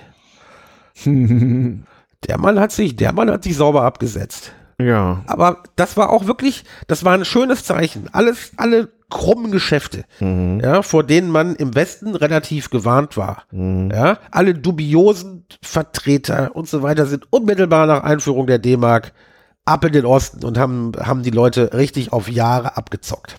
Mhm, mh, mh. Alles klar. Tja, fantastische Sache. Hm. Dann werden wir mal gleich mal etwas weiter in die Moderne gehen. Ja, soweit sind wir erstmal. Aber sag mal, ähm, nochmal vielleicht für Hörer, die nun sich so gar nicht vorstellen kann, was das soll, wieso Leute in so eine Halle gehen und zu einem Spiel namens General 3000 teilnehmen, 3000 Mark in Bar in der Tasche haben und das auch noch einzahlen, also wie können die nicht merken, dass das nicht sein kann? Äh. In der, äh, erstens mal finden natürlich vorne in der Halle, wo die ersten waren, finden gerade äh, Generalspiele statt, die abgeschlossen wurden. Das heißt, ein General wurde ausgezahlt. Große Party. Große Party und Jubel. Ja. Mhm. Dann laufen da noch, äh, laufen da noch, äh, laufen da noch Generalsrunden oder Pilotenrunden im Westen, mhm. wo das Flugzeug gerade fast voll ist, mhm. nur noch ganz wenige gebraucht werden. Mhm. Und dann sieht man, aha, das funktioniert ja. Und dann wird mhm. eifrig gefeiert, die Leute werden noch gelobt, dann gibt's halt, mhm. wird halt ordentlich Shampoos ausgeschenkt. Das heißt, man verliert man verliert einfach die Distanz und glaubt, das müsste für einen auch funktionieren und mhm. hört dann auf zu rechnen. Mhm. Und wie gesagt, mhm. wenn man unerfahren ist, Gier frisst Hirn. Gier frisst Hirn. Funktioniert immer. Krass. Ja? Ja, ja. Und dass es nicht funktionieren kann bei solchen Spielen, mhm. kann man sich äh, ganz einfach anhalt dieser alten Geschichte äh, über denjenigen, der das Schachspiel erfunden hat, mhm. ja, und sein Herrscher war so begeistert und wollte ihn dafür belohnen und er sagte, ach, ich bin ganz bescheiden, ja, ich, ah, du kannst mich in, Story. Du ja. kannst mich in Reiskörnern bezahlen. Nimm mal mhm. den Schachbrett, hat 64 Felder, kann gar nicht viel passieren. Mhm. Auf das erste Feld tust du ein mhm. Reiskorn, mhm. aufs zweite tust du zwei. Und du musst immer nur die Zahl der Reiskörner verdoppeln. Das würde die Sache doch wohl wert sein. Der Mann hatte nicht gerechnet. Ja. Und wusste nicht, wie viel 2 hoch 64 auf dem, waren. Auf dem, auf dem, auf dem, äh, auf dem letzten Schachbrett es wohl, liegt wohl mehr als die komplette Weltproduktion an Weizen dann. Mhm. Oder an Reis und was immer, welche, mhm. je nachdem, welche Körner man nimmt. Ja? Mhm. mhm, mhm ja? Mhm. Das ist aber auch verständlich, weil das menschliche Gehirn versteht und versteht keine exponentiellen Zusammenhänge, denn äh, mhm. sowas ist das. Es geht immer letztlich mhm. um ein Wachstum, das so ungefähr, ex ja. ungefähr exponentiell ist. Und mhm. das kann das menschliche Gehirn nicht wirklich erfassen. Mhm. Da musst du schon wirklich Künstliche mathematisch, Intelligenz. da musst du wirklich schon mathematisch trainiert und gewarnt sein, damit du siehst, wie solche Wachstumsprozesse, die ja eigentlich, äh, mhm. ja, unsere Natur besteht nur aus solchen Wachstumsprozessen, ja, aber wir, mhm. äh, unser Gehirn kann sie einfach nicht erfassen. Deshalb ja, das heißt, äh, wenn wir das Schachbrett-Analogon nehmen, nehmen wir an, es gäbe nur ein solches mhm. Pyramidenspiel oder Schneeball mhm. oder ein Schneeballsystem, mhm. äh, dann äh, musst du, hast du nach wenigen Spielschritten, mhm. ja, müsste bereits die ganze Menschheit daran teilnehmen, mhm. ja, äh, Aber das, das Ganze findet doch im Grunde legal auch statt. Wenn ich so eine schöne Firma habe und die verkauft ganz lieke Computer und die äh, Aktien dieser Firma sind 100 Euro wert und es gibt davon eine Million Aktien und die Firma ist auch 100 Millionen Euro wert, dann muss ich doch nur hingehen und sagen, die sind 200 wert. Und ich kaufe auch ein paar davon. Und der dann wirst, du welche, dann wirst du welche finden, die sie dir verkaufen. Ja. Genau. Und dann sagst du, die werden bald 300 wert sein. Und dann verkaufe ich denen meine Aktien, die ich für 200 verkauft habe. Das ist doch also. Mm, das erinnert mich, das erinnert mich sehr an den neuen Markt. Auf den kommen wir noch. Der war so im Jahr 2000. Der war im Jahr 2000. Aber wir springen mhm. mal mhm. Jetzt in die jüngste Vergangenheit ja. und gucken uns ein Schneeballsystem an. Mir fällt da so ein Startup-Witz ein aus der 2000. Wir hatten ja auch über die Dotcom-Bubble gepodcast. Ja, du meinst den, du meinst den Witz mit dem Hund. Ja, soll ich ihn nochmal erzählen? Ja, mach mal, ich finde den schön. Ja, also in dieser Jahr 2000 New Economy, Dotcom Bubble und so weiter und so weiter, wo alle auch schon Startups hatten und, und Internet und Shining Berlin und Shining Stockholm und überhaupt so, da lief, ich glaube, das war in Stockholm, da lief so ein Startup-Gründer immer mit so einem komischen Hund rum und seinen, und natürlich mit kurzen Hosen und wie das damals überhaupt so war und seinen, im feinen Tuch gekleideter, etwas honoriger Banker fragt ihn irgendwann, was haben Sie immer für so einen blöden Hund dabei? Oh, diesen Hund, der ist wichtig, da habe ich 50 Millionen Dollar für bezahlt. Der Banker denkt sich, oh Gott, um Himmels Willen, Sie sind alle verrückt, was soll ich hier nur machen, Nerds. Na, jedenfalls eine Woche später treffen sie sich wieder und zum ersten Mal hat er diesen Hund nicht dabei und sagt, na, hast du den etwa für 100 Millionen verkauft und will den also foppen? Da sagt der, der Startup-Gründer, nee, da habe ich zwei Katzen für gekriegt. Womit wir Ganz wieder, todsicheres Geschäft. Womit wir jetzt auch die Minderheit der, womit der wir auch die Minderheit der Hunde, Katzenbesitzer und, und der Startup-Nerds richtig ein mitgegeben hätten. Wir, wir, also weiterhin Trigger-Warning. Mal sehen, wer noch alles Wir hat. feiern in der Silvestershow ein wahres Feuerwerk an Beschimpfung. Das finde ich prima. Also kommen noch sämtliche, ich bin ja mal gespannt, äh, wie, äh, wer hier noch alles dran ist. Ja. Also ich ich glaube, Putzfrauen kommen noch dran. Ja, oh, beim ja. Thema Aktien kommen Putzfrauen auf jeden Fall immer dran. Aha. Aber äh, wir gehen erstmal ins Jahr 2018. Also, aha. Ja. Mhm. Äh, und gucken uns ein Schneeballsystem an, das mal legal angefangen hat. Mhm. Ja, aber ein Geschäftsmodell war, was die Leute zu verstehen glaubten, aber nicht verstehen konnten. Mhm. Ja, man muss äh, man muss Beschiss den Leuten zählen, sozusagen. wir leben im Zeitalter der Globalisierung. Mhm, mhm, mhm. ja, mhm. das Ganze wird getragen durch den weltweiten Handel. Mhm, mhm, ja, und der Handel findet nicht zwischen Gladbeck und Bottrop statt, sondern zwischen China, Afrika, den Vereinigten Staaten. Da wird so eifrig globalisiert, mhm, dass das alles über die weltweiten Ozeane abgewickelt werden muss. Mhm, Fahren so große Schiffe, die brauchen ganz viele Container. Mhm. Ja, der Welthandel wird sich ah, immer weiter ausdehnen. Den, ja. den, hatten wir doch schon. Und äh, weißt, wisst ihr was? Daran könnt ihr richtig bombig verdienen.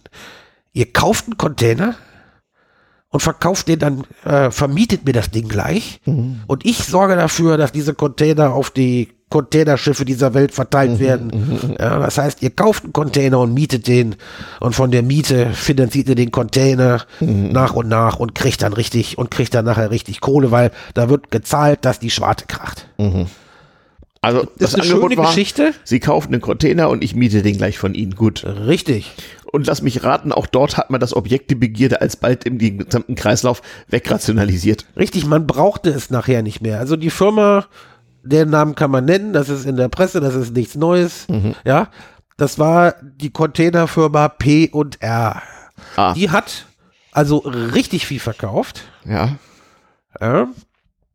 Äh, hat jede Menge Anleger so um die 55, 54.000 Kunden. Mhm. Äh, was für Summen? die dreieinhalb Milliarden angelegt hatten dort. Mhm. Ja, äh, denen hat sie diese Geschichte erzählt. Zu Anfang lief das wohl auch ganz gut. Mhm. Ja, aber nachher nicht mehr. Dann hat man, Mhm. die Container waren irgendwann lästig. Mhm. Ja, äh, man hat den Leuten äh, 1,6 Millionen Container verkauft. Mhm. Aber ei, gucke da, äh, wirklich in Umlauf waren nur 630.000.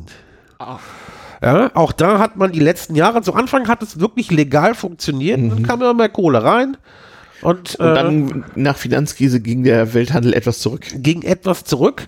Da sind auch andere Leute schwer mit reingefallen in diese Geschichte vom weltweiten Handel und den Schiffen. Da muss ich ja, äh, da muss ich ja nicht nur Container verkloppen, ja, sondern äh, ich kann den Leuten ja auch gleich Fonds mit Schiffshypotheken verbibbeln. Ein anderes Ja. Thema. Das ist ein anderes Thema, ist aber auch ein schönes Betrugsschema, da haben jede Menge Leute dran verloren. Aber so ein Container, der war billiger zu kriegen. Ich glaube, so um die 20, 25.000 kriegtest du so ein Ding schon. Ja, kann aber, müsste man, müsste man jetzt nochmal googeln. Auf jeden Fall, die Leute können, waren zuerst vollkommen fertig und dachten, die äh, Kohle der Anleger sei komplett abzuschreiben. Aber hier können die Beschissenen noch vielleicht ein bisschen aufatmen. Ja, die Insolvenzverwalter haben dann nämlich in der Schweiz den Teil der Firma gefunden, die die tatsächlich existierenden äh, Container äh, f- äh, über die Schiffe verteilen. Da werden noch Einnahmen generiert und diese Einnahmen werden jetzt nach, sollen jetzt nach und nach dazu dienen, die geprellten Anleger Okay. im Laufe der Zeit zu entschädigen. Mhm.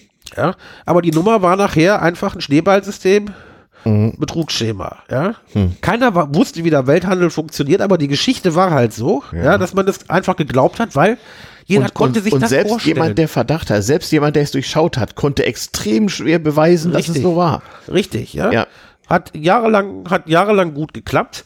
Also Mhm. ich persönlich, als ich das gesehen habe, habe gesagt, nee, aber gut, ich bin Finanzjournalist, ich hätte das nie geglaubt, wenn eine Firma, die vom weltweiten Seehandel Mhm. profitieren will, in München sitzt und nicht irgendwo da bei Hanseatens, da wo, die, da wo das Meer tatsächlich stattfindet, Och, naja. finde ich schon verdächtig. Gut, kann man natürlich, äh, da hätte ich angefangen zu fragen, allerdings hätte man mich vielleicht auch verarschen können, denn der tatsächlich Geld verdienende Teil dieses Firmenkonglomerats sitzt in der Schweiz, die ja nur auch bestenfalls eine berittene Gebirgsmarine haben. Aber Aber eine Handelsflotte. richtig. Ja. Und dann? Das ist, das ist zum Beispiel ein aktuelles Schema. Man kann es natürlich noch äh, aktueller machen. Äh, dann kriegen jetzt die Nerds nochmal ihr Fett ab. Allerdings, jetzt nenne ich keine Namen. Ja? Jeder so aus der Hacker- und Computerszene denkt ja, er hat das Ding mit den Kryptowährungen verstanden. Na, nicht alle, aber ja, jeder kennt. Ja, aber jeder hat schon davon gehört und man kennt genug Leute, die mit Bitcoin reich geworden sind. Da gibt es dann ja noch genug andere Kryptowährungen, die man dann erfunden hat. Und mit kann auch einigen- jederzeit eine neue erfinden. Also, jederzeit eine neue erfinden und siehe da, also es gab mindestens ein deutsches, in Anführungszeichen, Start-up, das äh, die Leute bei einem solchen äh, virtuellen Coin-Ding-Dong-Offering nach allen Regeln der Kunst beschissen hat. Coin mit 01 sozusagen. Richtig. Also, äh, ja, es, diese Betrugsschemata laufen auch immer, laufen auch immer auf Schienen, ja, ba- äh, äh, über Dinge, über die berichtet wird, die Leute verstanden zu haben glauben und sagen, ach prima, davon will ich auch profitieren. Und jetzt kommt einer und macht dieses tolle neue Angebot, das genauso funktioniert wie das, von dem man gehört zu haben glaubt. Und dann klappt das. Ja, und Betrugsschemata, so Anlagebetrug feiert jetzt natürlich fröhliche Urstände, wo das Zinsniveau so niedrig ist. Dankschreiben an Herrn Draghi. Ah, ja. Ja, die Leute wollen natürlich mehr als äh, irgendwie ein halbes Prozent Zinsen, die man für Tagesgeld oder so gerade kriegt. Aber Aktien sind ja riskant. Ja. Und es gibt doch Modelle, die sich bewährt haben. ja, und äh, als die Zinsen so weit unten waren, da berichtete plötzlich jeder darüber, äh, dass Ackerland ja eigentlich ein verdammt gutes Investment wäre oder Wald. Die Story, ja. Ja, Mensch, Donnerwetter, das wäre, ist, ist doch ganz klasse. Äh, wir haben uns früher immer so totgelacht, als die Zinsen so hoch waren. Laufen aber für den Regenwald. richtig, Nein, aber jetzt Ja. kannst du sehen, ja, der deutsche Landmann und der deutsche Waldbauer, die sind richtig nachhaltig. Die halten ihren Acker und ihren Wald über Jahrhunderte in der Familie. Dafür kriegen sie zwar nur ein bis zwei Prozent pro Jahr. Aber das ist total nachhaltig und sicher und auch so ein bisschen inflationsgeschützt. Ja? Also gab es Leute, die versucht haben, hier in Deutschland Ackerland oder Wald aufzukaufen, was leider nicht funktioniert, weil Ackerflächen von Großkonzernen äh, wirklich bundeslandweise abgegriffen werden, um darauf Biodiesel-Zeugs anzubauen. Das heißt, du kriegst in Deutschland keinen Acker gekauft. Und du kriegst in Deutschland auch nicht so ohne weiteres ein Stück Land. Das behalten die Firmen brav. Aber das Modell ist toll. Und wenn man einfach nur mal Und auch hier wieder diese lästigen physischen Dinge einfach mal ausschaltet aus Ja, dem richtig. Modell. Dann wird auch einfacher, wenn die Leute einfach so überweisen. Richtig, das kann man natürlich machen. Ja, äh, Google hilft dir dabei. Du musst nur ab und zu ein paar Anlagebegriffe gegoogelt haben oder auch Ackerland kaufen oder so. Und irgendwann kriegst du bei Google, kriegst du die Google-Anzeige geliefert, meinetwegen, ich formuliere es jetzt anders, damit mir der Anwalt nicht draufkommt. Da steht dann 10% pro Jahr mit Holz. Ah ja. Nachhaltig verdienen. Da dachte ich, oh, das ist ja geil. Ja? Gut. Da wird schon vergessen, dass vielleicht eigentlich nur ein bis zwei Prozent langfristig rauskommt, ja, aber gleich zehn Prozent. Ja. Wie macht man das? Indem man besonders gutes Holz. ja, indem man in besonders gutes Holz investiert, das Ärgerliche dabei ist, dieses besonders gute Holz, nämlich Teakholz, wächst nicht in Übach-Palenberg, nicht in Ossum-Bösinghofen, ja, nicht in Hamburg, sondern irgendwo ganz weit weg im Dschungel. Ja, aber da kann man es in Plantagen anbauen. Ich denke, man darf kein Teakholz mehr wegen Tropen und Nee, Natur. nee, wenn es, wenn es in Plantagen gezüchtet wird, Dann schon. dann schon, dann ist das legal. Und damit kann man langfristig richtig viel Geld verdienen. Man muss es nur einer bestimmten Schweizer Firma überweisen. Und die sorgen dann dafür, man muss natürlich erstmal fünf Jahre warten, bis äh, das erste Falschholz gefällt wird und schon mal so meinetwegen für halbgute Schreibtische verwendet wird, dann kriegt man die erste Auszahlung. Ja, nach 25 Jahren ist der Wald so weit, dass er gefällt werden kann. Ja, und dann gibt's richtig Kohle. Und es kommt am Ende irgendwas von 10 Prozent pro Jahr raus. Wenn ich natürlich 10 Prozent sehe, dann weißt du, das ist eine Risikoanlage. Aber es wird gesagt, es ist sicher. Nee, es wird nicht gesagt, es ist sicher, sondern nachhaltig. Ja, nachhaltig ist ein schönes, ist ein schönes Buzzword. ja, ja, ja, ja. Ja, da, äh, da kann man nämlich sagen, ich bin nicht, ich bin nicht gierig, sondern ich Hier, hier werden sie nachhaltig beschissen. Hier werde ich nachhaltig beschissen. ja, ähm, Man muss, ja, man lebt, man, man, man hat das Bild vom deutschen Wald vor sich und wie lange das dann meinetwegen der irgendeiner Familie im bayerischen Wald schon gehört hat äh, und die machen sich da immer ihr Kaminholz draus, das muss doch funktionieren. Ja, damit man Kohle anlegen kann, das funktioniert nicht so einfach, aber diese, mein, oder in Vaduz, Liechtenstein, wo immer diese Firma sitzt, die, die eröffnet dir sogar das richtig geile Holz. Ja, und dann, wenn du recherchieren willst, was es bedeutet, Teakholz anzubauen in Plantagen, dann musst du, äh, fällt es dir wirklich schwer, das rauszukriegen, wenn, bis man da Fachleute findet, die sagen, wie das funktioniert, äh, ist das sehr schwierig. Ja, ich kann nicht beweisen, dass das, äh, dass das illegal ist oder irgendwie Betrug ist. Das will ich auch überhaupt nicht behaupten. Nur, äh, das kommt mir spanisch vor. Ja, oder regenwaldmäßig vor. Also sehr ja, eigenartig. Ja, ja. Und ähm, irgendwer hat mir mal, irgendein Vöglein hat mir mal zugezwitschert, dass es auch im Regenwald äh, das Pendant des Borkenkäfers gibt, Kann sein, ja. der nicht auf Renditeprognosen achtet.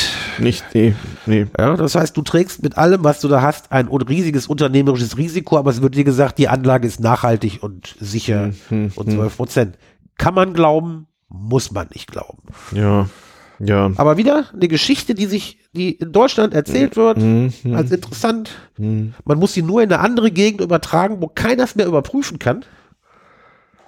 ja. Du musst immer die Hardware rausnehmen. Richtig. Warum soll man erst noch irgendwelche komischen Leistungen erbringen, irgendwelche Güter von A nach B tragen?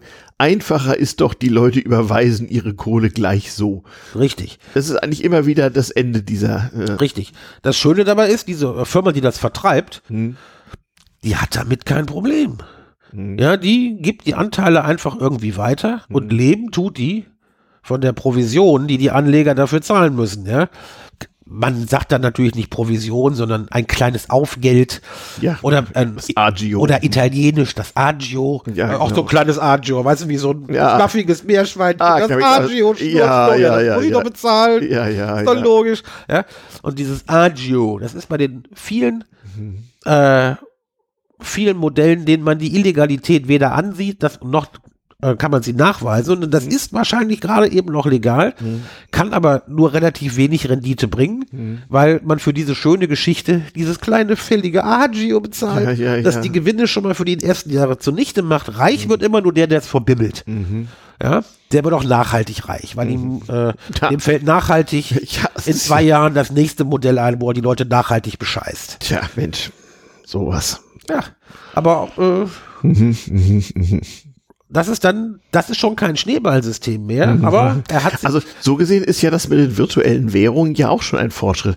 Da braucht man ja die physischen Dinge gar nicht erst im Laufe der Zeit aus dem Geschäft zu eliminieren, sondern da ist das quasi von vornherein geschehen. Hm. Naja, aber ja, äh, da der nicht keine Namen, da der nicht nein, keine nein, Namen, nein. man ist da.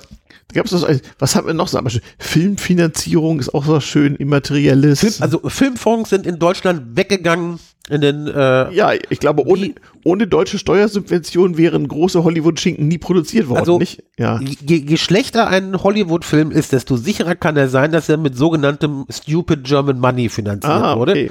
Jede Menge auch Kleinanleger haben in sogenannte Filmfonds investiert. Aber auch der Staat hat doch da Zuschüsse gegeben und teilweise, diese Gesellschaften teilweise hatten enorme auch, Steuervorteile. Teilweise wurde auch noch, äh, teilweise wurde auch noch Filmförderung mit ja. eingebaut. Ach, ja, wunderbar. Das, wird ja. das haben sie irgendwann zurückgefahren, ja, schon lange. das merkte sagen, das ist schon zehn Jahre her oder noch länger. Du hast einen ganz wichtigen Punkt genannt, mhm. Steuervorteile. Ja, ja, ja, ja.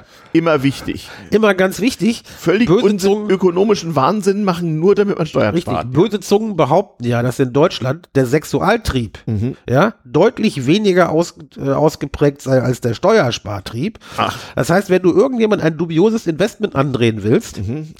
dann erklärst du das am besten so, dass man damit tierisch viel Steuern sparen kann. Mhm. Ja, auch da müsste man eigentlich mhm. vorsichtig werden, denn wenn ich damit Steuern sparen kann, kann das eigentlich nur heißen, dass ich Verluste irgendwo geltend mache. Mhm. Wie ich damit nachher irgendwelchen Gewinn machen soll, ist in vielen Fällen nicht so einfach. Mhm. Aber Steuersparen ist ist das Buzzword, das die es hier erschwert ja auch nochmal die Durchschaubarkeit des finanziellen Kalküls Richtig. enorm. Das ist ja das Schöne an der Geschichte. Sobald ich da mit steuerlichen Renditen operiere, wird die Rechnung unklar. Richtig. Hm. Und gerade, gerade in dubiosen Anlagemodellen mit hm. Immobilien. Ah. Ja, da wurden Generationen deutscher Zahnärzte und Rechtsanwälte wurden damit verarscht, indem irgendein, irgendjemand ja. ein Callcenter sie angerufen hat. Ja. Ja, ja, ja ich weiß. Äh, und tolle Anlagen versprochen hat, mit denen man richtig Steuern sparen kann. Ja. Ja. Die haben vielleicht zu Anfang auch ein bisschen Steuern gespart. Mhm. Aber die Kohle, die sie reingesteckt haben, war weg. Der Staat hat ja auch ein bisschen mitgemacht. Diese Steuervorteile sind ja immer so konstruiert, dass in den ersten Jahren tatsächlich erhebliche Steuervorteile anfallen. Unter Umständen wird das auch noch kompensiert durch Steuernachteile, die man dann viel später hat, aber da denkt ja keiner dran. Ja, weil das ist ja später und später zahlt man ja, hat man ja eh einen geringeren Einkommensteuer. Langfristig sind wir alle tot, sagte schon Mr. Keynes. Ja, ja. Man einen geringeren äh, Steuersatz. Mhm. Deshalb kann man das auch wunderbar mit dem mhm. Stichwort Altersvorsorge. Stimmt, langfristig haben wir alle einen sehr geringen Steuersatz. Richtig. Das ist wahr. Ja, also langfristig, sobald ich in die Kiste fahre, ist meine Steuer null. Ja, mhm, mh, ja, dann kann ich das, was, kann ich meinen Beschiss an die Erben weiterreichen. Aber das kriege ich mir später. Eben. Tja. Aber man sieht, die Geschichten, die erzählt werden, haben sich nicht großartig verändert. Ah. Es funktioniert, es funktioniert immer auf dieselbe Art und Weise und die Leute fallen immer wieder drauf rein. Jeden Morgen steht ein Dummer auf, hieß es früher bei Nepper Schlepper Bauernfänger.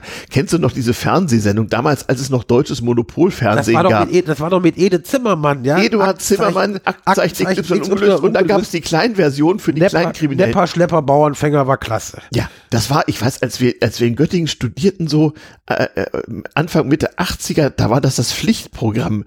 Nepper Schlepper Bauernfänger gucken, das war großartig. Hallo, das, was Ede XY in den 70ern erzählt hat und davor gewarnt hat, ja, ja, ja. funktioniert 2018 immer noch. Irgendein. Dumm wirst du finden. Ja, wir hatten ja vorhin schon so so so Betrugsmuster so in, die, in der Währungsunion und Wendezeit in der ehemaligen DDR. Da fiel mir das auch ein. Da ist es mir auch mehrmals vorgekommen, als ich da so als junger Berater so rumreiste äh, und irgendwie Ausbildung machte und all sowas, dass mir genau solche Maschen irgendwie äh, vor die Flinte kamen, wo ich sagte, das hast doch schon mal irgendwo gehört. Dummerweise gab es damals noch kein Internet und schon gar kein Netzwerk und schon gar kein Telefon im Osten, aber ich konnte die Leute warnen, wo ich wollte. Ich war ja zu jung, keiner hat mir das geglaubt. Die Betrüger haben von Frau Sarah Howe gelernt. Ja, die, wir, die, die, mit dem, das, die ja das zweite, Women's Bank, richtig, ja. die das zweite mhm. wirklich gute Ponzi-Scheme mhm. erfunden hat. Mhm. Nämlich er hat irgendeine Bank gegründet und, äh, und das wurde begründet, dass das funktioniert wurde mit Charity. Ja. Ah. Caritas, ja. Caritas auf Lateinisch und auf Rumänisch ist es das, glaube ich, auch. Ja, ja, oh ja, die rumänische Caritas in ihrem Wahnsinn habe ich live miterlebt in Rumänien 1992. Aber erzähl mal, es oder also, ich, äh, äh, die Caritas über die, die Caritas überlasse ich gerne dir. Ich betone nur, dass es sich ja. dabei nicht um die deutsche Caritas handelt. Das ist eine sagen, ganz, ehrenwerte, ganz eine ganz ehrenwerte Organisation. Richtig. Ja, vielleicht besprechen wir es ein bisschen anders aus, so Caritas, damit es da halb, halb rumänisch spricht sich ja. dummerweise genauso aus. Ähm, ja. Wenn man auf dieses, äh, ähm, wenn man auf dieses äh, Pyramidenspiel äh, kommen will, muss man die englischsprachige Wikipedia nehmen. Weder die rumänische noch die deutsche gibt dort Auskunft. Aber in der englischsprachigen Wikipedia, wenn man da Caritas eingibt, so wie die kirchliche Wohltätigkeitsorganisation, dann kommt man bei den kleineren Einträgen irgendwann auf ein Caritas-Scheme in Rumänien 1992. Das war so eine Art Lotterie. Die war aber auch noch verbrämt mit, mit eben karitativen Anteilen. Also sozusagen, wer besonders arm war, kam eher dran und ganz verrückt. Und das war so, das hatte wirklich den Charakter einer Massenpsychose. Man muss dazu wissen, es herrschte damals in Rumänien kurz nach dem Sturz von Ceausescu äh, eine Hyperinflation. Der alte Lei galt noch und es wurden im Prinzip so alle paar Monate eine Null angehängt. Und in dieser Hyperinflation verarmten viele Leute noch mehr als ohnehin. Und dann gab es an einem einzigen abgelegenen Ort mitten in Rumänien eben eine Stelle, wo man sein Bargeld hinbringen musste und man bekam wenige Tage später ein Mehrfaches wieder zurück, also noch mehr als die galoppierende Inflation. Und alle fragten sich, wie das sein könne, aber für viele sehr in Not geratene, das genau das wieder, was du sagst, nicht äh, so manche von diesen ähm, Betrugsmaschen richten sich gerade an die Ärmsten der Armen, die am prekärsten dran sind. Äh, da haben Leute ihr letztes Hab und Gut versetzt und sind mit, mit dem Reisebus tagelang über Land in, in diesen Ort gefahren, haben dort ihr Geld eingezahlt und das ging auch über Monate. Es ging auch viel besser in Anführungsstrichen, als die Initiatoren es je gedacht hatten und die waren natürlich über alle Berge, als dann also der wütende Volksmob dann äh, sozusagen die Bank stürmte und nachzählte, wie viel da war, war dann also klar, sie waren natürlich alle bezahlt waren von den worden von den Einzahlungen der Vorgänger. Super, ich habe es gerade eben mal. Du hast es äh, gefunden? Über Google so ein bisschen gesucht. Ich bin gespannt, was für interessante Anzeigen ich in den nächsten Tagen da wieder bekommen werde. Ach so, ja, wenn man, also ich, äh, ich habe das natürlich ausgeschaltet, aber du lässt dir ja so tatsächlich da noch berieseln. Das ist manchmal, das ist manchmal so so amüsant. Ich habe auch schon ein paar Mal an den Präsidenten der Zentralbank von Nigeria geschrieben, wo denn meine Goldbarren bleiben, die er mir versprochen hat. Aber Und was passiert da? Der antwortet nie. Achso, natürlich. Der heißt auch immer anders, ja. Und das ist auch nicht immer der Präsident der Zentralbank, sondern manchmal nur sein Sekretär oder ja. Prinz Owoba Burundi oder so. Aber alle haben sie Goldbarren. Ach so, ach so, ach so, ach so. Also Nigeria muss echt ein geiles Land sein. Ja, ja, ja, ja, ja. Da gibt's also diverse. Ich versuche das also auch rauszufinden also, hier. Um auf diese Caritas-Nummer zu kommen, ja. die muss, die hat richtig lang funktioniert, mhm. nämlich zwischen 91 und 94. Ach so lange tatsächlich. Ja. Aha, aha. 400.000 Anleger. Ja. Die um etwa eine Milliarde US-Dollar beschissen wurden. Das war damals viel Geld. In Klausenburg tatsächlich. Ja, ja. Zwischen April 92, August 94 in Klausenburg äh, Millionen von Einlegern. Genau. Und sie investierten mehr als eine, also jetzt US Trillion, also nach unserem Sprachgebrauch eine Billion alte Lay. Richtig. Und das, da kann man wohl auf eine Milliarde Dollar erwarten. Ja, ja, ja, ja, ja, ja. Bevor es dann endgültig pleite ging. Ja, und das, das Minus waren dann irgendwie eine halbe, ungefähr eine halbe Milliarde US-Dollar. Und ja. es spricht, es spricht einiges dafür, mhm. dass das rumänische Establishment in dem Ding, äh, Rumänien ist ja angeblich über eine korrupte Nation. Kann ich mir, das, äh, kann ich mir gar nicht vorstellen, ja, dass irgendwer weiß. in Rumänien korrupt ist. Kann gewesen sein, jetzt haben wir es auch noch den Rumänen besorgt, es kann gewesen sein, dass es kurz nach der Wende in Rumänien vielleicht ein bis zwei korrupte Leute gab, aber die müssen dem äh, Betreiber äh, von Caritas richtig geholfen haben. Ja, ja. Ah, ja äh, in der Tat, sie hatten, sogar, sie hatten sogar eine eigene Partei, nämlich die Partei der nationalen Einheit gegründet. Siehste? Und sie, es hat damit angefangen, dass erstmal nur die Einwohner dieser Stadt dort einlegen durften, die anderen nicht. Die waren also neidisch und bekamen dann das Privileg, irgendwann dort auch einlegen zu dürfen. Geile Geschichte, oder? Ja, super gut. Geile Geschichte. Wirklich klasse. Und ich meine, immerhin, sie haben es zwei Jahre am Kochen gehalten und natürlich müssen sie, müssen sie irgendwas gemacht haben. Ja, dann hat, dann gab es das Problem, dass es nicht mehr genügend Geldscheine gab und die Nationalbank von Rumänien musste Geldscheine nachholen, schaffte das aber nicht. Und das organisierte Das Verbrechen hat damals einen eigenen Geldschein rausgebracht, den es gar nicht gab. Das war aber egal. Im Zuge der Inflation war der irgendwann nicht mehr viel wert. Dann sagt die Nationalbank, War dann ein Gogolei er oder was? Nee, 200 Lei-Scheine. Gab, es gab keine 200 Lei-Scheine, aber die Mafia hat welche gedruckt und die Zentralbank hat irgendwann gesagt, die sind, die sind gültig. Tja. Also, wie gesagt, Also- äh, äh, also, Genial. wenn man nicht korrupt war, war man immerhin innovativ. ja, Und das, in der Tat. und das Geile Ah, bei der Nummer war, der, also, der berühmte rumänische Sicherheitsdienst soll auch dabei gewesen sein. also wenn, ich glaube, ich mache demnächst, wenn ich mal richtig bescheißen will, dann mache ich das in Rumänien. Denn der Typ, ah, der den Leuten eine Milliarde Fernsehen. Aha, aha, aha, interessant. Mhm. der Typ, der den Rumänen eine Million, äh, eine Milliarde Dollar abgezogen hat, Ja. der sollte erstmal für sieben Jahre einfahren. Ja. sieben Jahre ist schon ein gutes Geschäft, ja. Ja, ja. Aber er ist in Berufung gegangen. Ja. ja. Dann wurde das auf äh, zwei Jahre reduziert. Ja, ja. Mhm. Ja, das war also immer noch seiner Meinung nach ein bisschen hoch und er muss Unterstützer gehabt haben, denn wenn gar nichts mehr geht, geht man zum obersten rumänischen Gerichtshof und der sagt dann, ach, anderthalb Jährchen für eine Milliarde ist ja eigentlich genug, oder? Äh, da könnte ich mir vorstellen, dass auch der eine oder andere Also Dollar ich habe es nicht äh, mehr zur verfolgt, Seite gelegt. aber die, die, die Schäden daraus, äh, es ist im Prinzip so geendet, die Hyperinflation ging ja noch eine Weile weiter danach und sie haben dann irgendwann, irgendwann alle die Schulden mit entwertetem Geld bezahlt, sozusagen. Ja, weiter geht's. Ähm, Jetzt hatten wir so die mal einen besonders bizarren äh, Fall.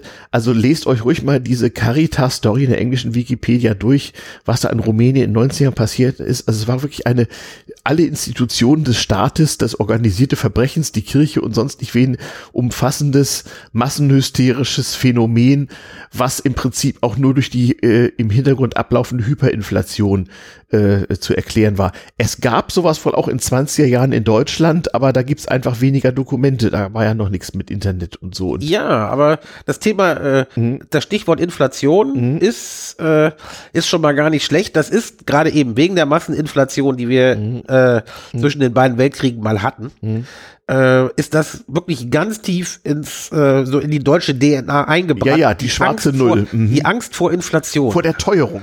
ja, die, Die also größten die Ängste der. Deutschen sind ja unter anderem vor der Teuerung. Eben. Und das liefert Generationen von Drückern Mhm.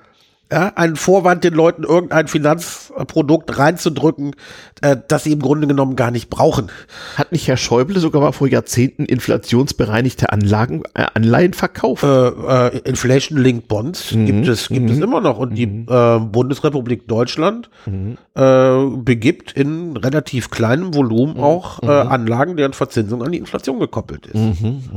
Ja, das gibt es, das also solche, das gibt es als ganz seriöse Staatsanleihen immer wieder. Das ist auch das, das ist auch vollkommen okay.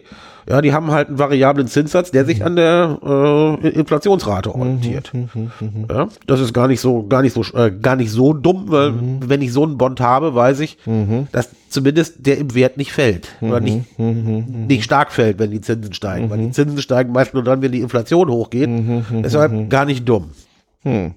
Ja? Kann, kann man mit leben. also die Staaten machen da auch irgendwie mit. Nee, das sind, das sind ganz legale, saubere, das sind ganz legale, saubere Geschäfte. Allerdings, äh, vor der Inflation kann man den Leuten gut Angst machen. Nehmen wir mal an, einen völlig hypothetischen Fall. Wir hatten ja vorher schon mal das Wort Provision.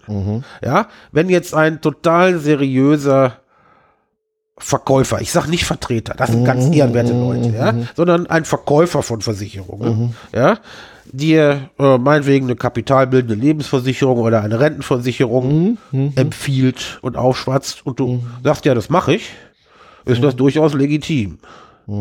wenn der Herr dafür nicht so viel Provision bekommt. Das, die ist ja der Wurzel allen Übels, Komma. Aber mhm. jetzt kommt dann der Trick, mit der man dir richtig die Kohle aus der Tasche zieht. Mhm. Denn man sagt dir, ja, pass auf. Ja, nach heutigem Geld kriegst du, wenn du 65 bist, ja, mhm. kriegst du dafür eine Rente von 300 Euro. Mhm. Oder du kriegst 500.000 Euro ausgezahlt. Mhm. Aber bedenke, lieber Freund, mhm. ja, das ist erst in 30 Jahren. Mhm.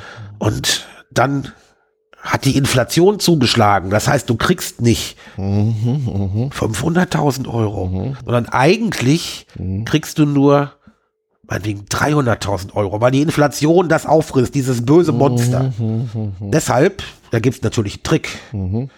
Wir machen folgendes. Du dynamisierst deine Beträge, mhm. Beiträge. Das heißt, du zahlst im ersten Jahr 50 Euro im Monat mhm. und dann so nach zwei, drei Jahren, wenn die Inflation schon zugeschlagen hat oder anfängt zuzuschlagen, dann kompensierst du das, indem du einfach drei Prozent mehr Beiträge zahlst. Mhm. wir erhöhen alle paar Jahre mhm. äh, sodass das irgendwann eine Beitrag. Verdreifachung der Versicherungssumme und der Beiträge das wird, ergibt. Also das heißt, und das klingt gut, das heißt, wir bauen eine Dynamik ein. Dynamik mhm. finde ich ist was Geiles. Eine dynamische Pyramide. Ja, ja. das ist, Dynamik ist super. Mhm. So was die Leute dabei vergessen. Mhm. Ich meine, das wird ihnen auch nicht gesagt. Mhm. Äh, die Dynamik wird natürlich direkt in die Provision mit eingerechnet. Mhm. Was bedeutet, Je mehr Dynamik, je mehr, je, je mehr, mehr Dynamik, Provision desto mehr Provision. Verkäufer. Das heißt, ein Großteil dieser eingebauten Dynamik fließt einfach in die Taschen des Versicherungsvertreters. Tja. Finde den Fehler. Mhm. Das heißt, sobald dir ein Verkäufer von mhm. Versicherung, es wird mhm. nie ein Vertreter sein, ja, genau wie der Typ, der mhm. äh, mhm. das Generalspiel ja. in den Osten gebracht hat, ist mhm. das mit Sicherheit ein total seriöser Mensch. Ja, aber ein Versicherungsverkäufer mhm. ja, der dir eine Dynamik anbietet. Wenn er sagt, mhm. das muss dynamisch werden und das Wort Inflation kommt, dann gibt es mhm. nur eins, was du tun kannst. Hol den Hund und schmeiß ihn raus. Den Hund, den nicht vorhandenen. Den habe ich ja gegen zwei es, Katzen denn, wenn getauscht. du gegen zwei, ja gut, wenn die Katzen lange Krallen haben, hat auch der Kryptowährungsnerd noch äh, Abwehrmöglichkeiten. Mhm. Ja, aber wir wissen es nicht so genau. Ja, wir müssen darauf achten, dass hier auch wirklich jeder sein Fett wegkriegt, außer die armen, wirklich geschädigten Anleger. Richtig. Denn äh, das die, ist, das, die, die das Zynik ist, ist ja wichtig. noch, dass solche Betrüger hinterher hinstellen und sagen, es ist ja alles nur zulasten der Doofen gegangen. Ja, das aber, tun wir ja nun nicht. Nein, und äh, jeder, jeder von, jeder von äh, der Mithörer sollte sich mal, sollte sich mal vorstellen, dass er in eine äh, finanziell ausweglose oder schwere Lage, Lage kommt, mhm. das wirkt sich auf die Psyche aus. Mhm. Du bist total verzweifelt und jemand bietet dir die Möglichkeit, ganz schnell da wieder rauszukommen. Wenn du belastet genug bist, mhm. dann fällst du auf jeden Scheiß. Das ist dann rein. so der typische Nigeria-Scam-Brief. Für die, auf dich warten Millionen, du musst mir nur mal ein Tausender an Gebühren vorauszahlen, damit ich das irgendwie freigeben kann hier. Ei, wo du das erwähnst. Mhm. Gebühren vorauszahlen, gar nicht dumm. Hm? Wenn du nämlich glaubst, hm? ja, du kannst jemand nur einmal mit einem Betrug ausnehmen, hm. dann bist, dies, liegst du völlig falsch. Ah, ah erzähl mir ja, mehr. Man kann, äh. auch, man, man, kann auf diesen Anlagebetrug noch ein Derivat draufsetzen. Mhm, okay. Ja, das geht ganz einfach. Wie, wie nennt sich denn das? Anlage, Anlegerschutz. Ah, ich gehe hin. Ja. Ja, ich bin, äh, meinetwegen, ich bin vielleicht ein, äh, einer der ganz wenigen bunkigen Rechtsanwälte, die es gibt. Ja, ja. Und habe mächtig Kohle verloren ja. bei einem Anlagebetrug. Hm. Ja, Sehe ich auch nie wieder. Aber ich kann daraus ein Geschäft machen. Mhm. Ja? Mhm. Ich spreche einfach all diejenigen an, die ihre Kohle dabei verloren haben und sage, hey Leute, mhm. ich bin der Anlegerschützer Nummer eins in dieser Republik. Mhm und ich helfe euch, euer Geld wiederzukommen. Wir klagen gegen die, ja, wir, wir, wir schicken dem die Gerichte und die Gerichtsvollzieher raus mhm. und die Russen, Russen in Kasso, bis die Schwarte kracht. Mhm. Wir nutzen jeden legalen Weg, euer Geld wiederzukriegen. Ja. Es gibt genug Verzweifelte, die das dann machen. Mhm. Und wenn sie Pech haben, sind sie an einen bunkigen Anlegerschützer geraten. Der erstmal riesige Kostenvorschüsse Der nimmt. will einfach nur seinen Kostenvorschuss haben, macht ein bisschen was aber die sehen ihr Geld immer noch nicht, weil nichts zu holen ist. Aber der Herr Anlegerschützer, der ist unschuldig. Der ist unschuldig und hat vielleicht noch ein bisschen was dran verdient. Und du wirst es nicht glauben, sowas gibt es natürlich. Ja, ja. Ja, es gibt es gibt äh, Angehörige der juristischen Jetzt Berufe. sind doch in Deutschland Sammelklagen gerade erlaubt worden in Verbraucherdingen, habe ich gehört. Richtig. Da wird es dann wohl mehr von geben bald. Nee, also so eine Sammelklage ist für dich ja, kostet dich ja ja nichts. Das ist das Praktische dabei. Da kann, dabei, Also dabei kann ist sich da, keiner also, ausnehmen. also nicht, damit, nicht damit zu verwechseln, Nein. sondern es geht um Leute, die sagen, sie sind aus diesem Richtig. und jedem Ponzi-Scheme in Peru oder Nigeria. Äh, äh, es, es gibt äh, jede Menge selbsternannte Anlegerschützer, die dann sagen, äh, Also in Deutschland würde ich erstmal einen Anlegerschutzverein gründen. Ah, da, ähm, da gibt es mehrere. Die sind doch seriös. Ja, also die deutsche, wie heißt das? Deutsche Ist ja äh, egal, wohlklingende Namen. Schutzdingbumm für Wertpapierbesitzer und da gibt es eine zweite. Protektor oder wie Nee, würden nee, wir Pro. Protektor, Protektor ist der äh, Auffangverein für pleitegegangene Versicherungen. Also das ist Ach so, äh, also okay, die lateinische Aber- Sprache hat ja viel. Ja, aber dann äh, Deutsche Schutzvereinigung für Wertpapierbesitz und da gibt's ja noch einen kleineren Verein. die gab es der schon zu meiner Lehrzeit. Richtig. Die das sind absolut seriös. seriös. Ja, Die sind absolut seriös. genau. Mhm. Äh, kann man sagen, aber teilweise auch ein bisschen bunkig. Weil äh, deren Funktionäre sind häufig äh, Anwälte, Mhm. die äh, natürlich das zum Geschäftsmodell gemacht haben. Erstens mal dann die Mitglieder sauber zu vertreten, Mhm. Ja. aber weil sie dann eine gewisse Bekanntheit haben, Ja. eröffnet ihnen das die Möglichkeit, Mandanten zu akquirieren, Mhm. die meinetwegen bei äh, irgendwelchen geplatzten Anleihen Ja, gut, klagen das ist wollen. ja alles- alles- alles nicht Das ist illegal. seriös und legal. Aber es gibt also auch Anlegerschützer, die von vornherein in betrügerischer Absicht Also wenn sich machen? jemand Anlegerschützer nennt, hat das noch lange nichts zu bedeuten. Okay, Ja, formulieren wir es mal so. Wir Ja. wollen ja uns hier uns ja nicht auch es die. gibt, es gibt zum Beispiel genug selbsternannte Anlegerschützer, Mhm. die eigentlich nichts anderes sind als räuberische Aktionäre.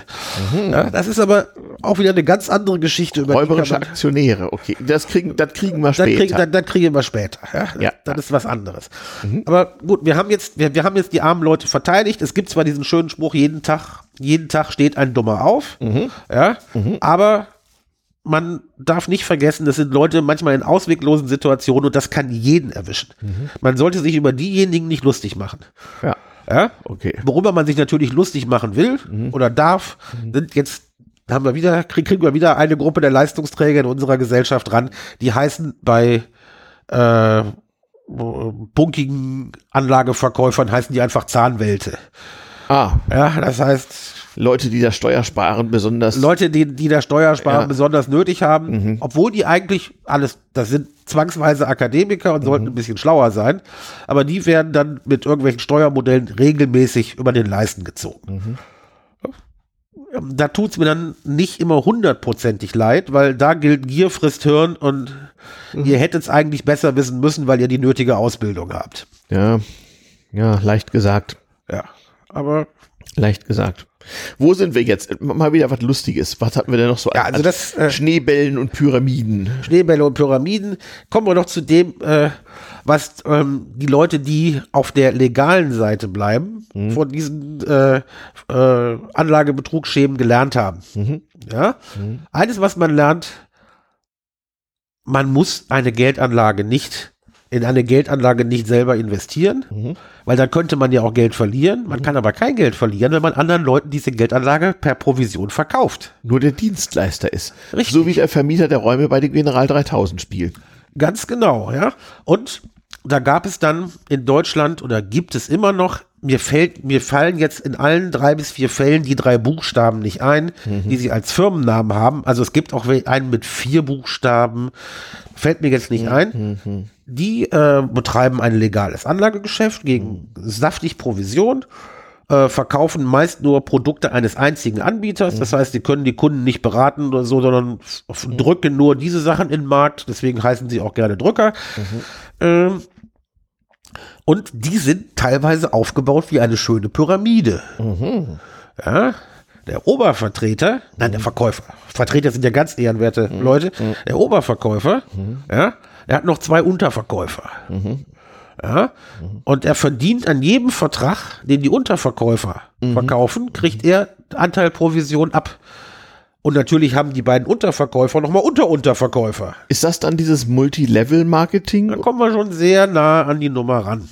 Ja? Multilevel-Marketing, machen wir einen kleinen Sprung. Muss man MLM googeln, glaube ich. Richtig, Multilevel-Marketing ist nichts anderes als ein Pyramidenschema, das äh, Legal ist und, äh, das in den meisten Fällen. Mhm. noch legal ist. Genau. Es, es gibt bestimmte Multilevel-Nummern, äh, Ich sage jetzt nicht, welche es zum, also Mhm. welche es zum Beispiel sein muss. Da müsste ich mal gucken. Ich habe so eine Liste irgendwo in meiner Tupperdose drin, Mhm. aber die habe ich letztens, glaube ich, mit äh, irgendwelchem ganz starken MW-Mittel so schlecht behandelt, dass sie nicht mehr aufgeht. Oh. Deshalb weiß ich nicht mehr, was das sein könnte. Äh, da geht es dann darum, dass man jeder Vertreter noch Untervertreter rekrutiert, an denen mit dran verdient und im Grunde genommen verdienen nur die da oben, weil wenn ich auf der dritten oder vierten Stufe der Vertreterhierarchie bin, muss ich so viele Leute anwerben, dass irgendwann die Weltbevölkerung dafür herhalten müsste und wir wissen, dass sowas nicht funktioniert. Ja? Wo es aber nicht funktioniert, ist bei den Chefs von diesen, äh, sagen wir mal, Strukturvertrieben Ah, mit den vielen Untervertretern. Ja? Deshalb das sind meist so drei bis vier Buchstaben. Äh, und wenn ich da Leute habe, die für mich Verträge zeichnen und die wieder Leute geworben haben, die für sie Verträge zeichnen und die dann wieder in ihrer Familie nachfragen, ob die nicht eventuell auch so freiberufliche Anlagevertreter sein wollen, dann ist das ein Bombengeschäft. Ja? Die Leute, die die Anlagen kaufen, für meist überhöhte Provision, die sind vielleicht ein bisschen gearscht. Aber der Verkäufer wird immer reich davon. Und schön ist, sobald ich dann einen solchen Finanzvertrieb mit drei oder vier Buchstaben, mit dem ich ja so richtig damit verdient habe, kaufe ich mir dann für den Beirat ein paar abgehalfterte Politiker, die dann da sitzen und, kriege Oder bekannte irgendwann Schauspieler. bekannte Schauspieler und sehe, dann sieht die Welt, dass ich Deutschland eigentlich beglückt habe, weil ich die Leute vor Altersarmut bewahrt habe, dann kriege ich im schlimmsten Fall noch das Bundesverdienstkreuz. Ja. Aber gut, das Schöne ist, da sind wir wieder bei einem Punkt, einem der größten Beschisse, die es gegeben hat seit im Jahr 2000, ist die Riester-Rente. Ah, Der Beschiss ist nicht die Riester-Rente als solch. nee, nee, der Herr Riester ist ja auch Rentner. Der Herr, Herr Riester gut. ist jetzt auch Rentner und das Modell, was er sich ausgedacht hat, ist eigentlich gut. Nur diejenigen, die Produkte dafür entwickelt haben und sie den Leuten nachher angedreht haben, ja, was für sie einfach wurde, weil zum Beispiel einer der Akteure, dessen Namen ich jetzt nicht nenne, äh, in Hannover gewohnt hat, wo auch zum Beispiel berühmte Politiker herkommen und so auch andere Dinge an die der Leine gut liegen. auch ja. Mhm, andere Leute, andere Sachen angeleint sind. da hat jemand, der äh, aus der Hannoveraner Gegend kam, Mhm. sofort nach der Riester-Rente so richtig geile Produkte verkauft, Mhm, äh, die vollkommen legal waren, nur leider ein klein wenig überprovisioniert und vielleicht nicht so richtig doll. Mhm. Ja, und im Zuge dann, wenn er den Leuten schon mal zum Thema Riester verbibbelt hat, konnte er Mhm. ihnen noch andere, richtig dubiose Anlagemodelle verkaufen. Der Mhm. Mann ist sehr reich geworden. Ja. Äh, war auch nicht so richtig beliebt, Mhm. war aber immer noch legal. Ja, und jetzt äh, ist er, glaube ich, Investor in Startups Mhm. und hat sich über eine Agentur eine komplett weiße Weste gekauft. Das heißt, man beginnt zu vergessen, wie er hunderttausende deutsche Mhm. Das heißt dann, glaube ich. Reputation Management in diesem Internet. Reputation Management Mhm. ist eine geile Sache. Ja? Ja, Startups, äh, komm, äh, hattest du die jetzt auf dem Zettel oder kommen die Also? Startups, ich habe ich hab in vielen Startups, äh, zu vielen Startups Kontakte und habe auch in einigen gearbeitet. Ja, das weiß ich wohl, ja. und sage, damals, ich sage, damals war alles besser. In den 2000ern war ein Startup auch noch ein Startup. Da haben Leute wirklich eine wir, Idee wir, gehabt. wir verweisen auf die, wie, wie, wie haben wir die Folge genannt? Die Dotcom-Bubble. Die Dotcom-Bubble. Dotcom-Wahnsinn, genau. Dotcom-Wahnsinn. Damals, damals waren es noch richtige Startup, äh, Startups mit Leuten, die eigentlich keine Ahnung hatten, aber eine schöne Idee. ja, viele von denen haben noch überlebt, aber dann so das Image des Startup-Unternehmers, des Jungdynamikers, äh, das geht natürlich heute noch, nur wer heutzutage in Deutschland ein Startup ausmacht, ist in den 80 Prozent der Fälle gecastet. Ja. Ich empfehle, äh, ich, ich empfehle einschlägige Jubeljournale wie die Gründerszene und ähnliches, wo die immer gefeiert werden. Was mir dabei auffällt, es sind immer drei. Die sind auch alle drei ziemlich gleich aus, haben auch alle die passende Ausbildung. Das heißt, äh, so ein richtiges Start-up sind das im Grunde genommen nicht mehr. Das sind Leute, die ganz genau wissen, was sie wollen und nach entsprechenden äh, Auswahlkriterien von Investoren bereits vorbestimmt sind. Das ist keine Verschwörungstheorie, sondern einfach ein praktisches Modell. Interessant. Ja. Ja, aber äh, wir sind immer noch so bei legalen Nummern. ja? Oder bei, bei einem Beschiss, bei dem jeder wusste, dass es ein Beschiss ist, aber alle ganz brav mitgemacht haben. Ja? Und bombig verdient haben. Das ist der neue Markt. Ja, Das, passt. das ist doch das 90er-Jahre-Ding, wo alle Aktionäre werden sollten. Das ist da, wo alle Aktionäre werden sollten und die besonders neuen, die, neuen Risikounternehmen, die waren alle am neuen Markt gelistet. Da hatten eine ganz tolle Story. Ich habe die Sendung gefunden. Die ist genau äh, etwas mehr als ein Jahr alt. DTM048.com Wahnsinn. Hm? Äh, und äh, viele dieser am neuen Markt, das war ein extra ein neues Börsensegment, das man geschaffen hatte, damit das schön Aufmerksamkeit bekommt, waren ganz junge Firmen, ja, äh, deren erster Zweck eigentlich das äh, Verbrennen von Geld war und der zweite Zweck der Börsengang. Das mit dem Gewinn hat man in den meisten Fällen einfach äh, schon mal von vornherein weggelassen. Ja, äh, bei den Firmen, die 99, 2000 am neuen Markt gelistet werden, waren 90 Prozent Schrott. Das wusste jeder, aber alle haben bei dem Spiel mitgemacht. Die Medien, die sich damit beschäftigt haben, dann denke ich besonders an einen Fernsehsender, dessen Namen ich hier nicht nenne, bei der die komplette Börsenredaktion gezockt hat, bis die Schwarte kracht und auch Sachen gehypt haben, äh, bei der selbst die ganz seriösen Investmentbanken, äh, Banken, die ihre Aktien dann auf den Markt gebracht haben, die haben alle gewusst, wir drehen den Leuten meistens nur Schrott an.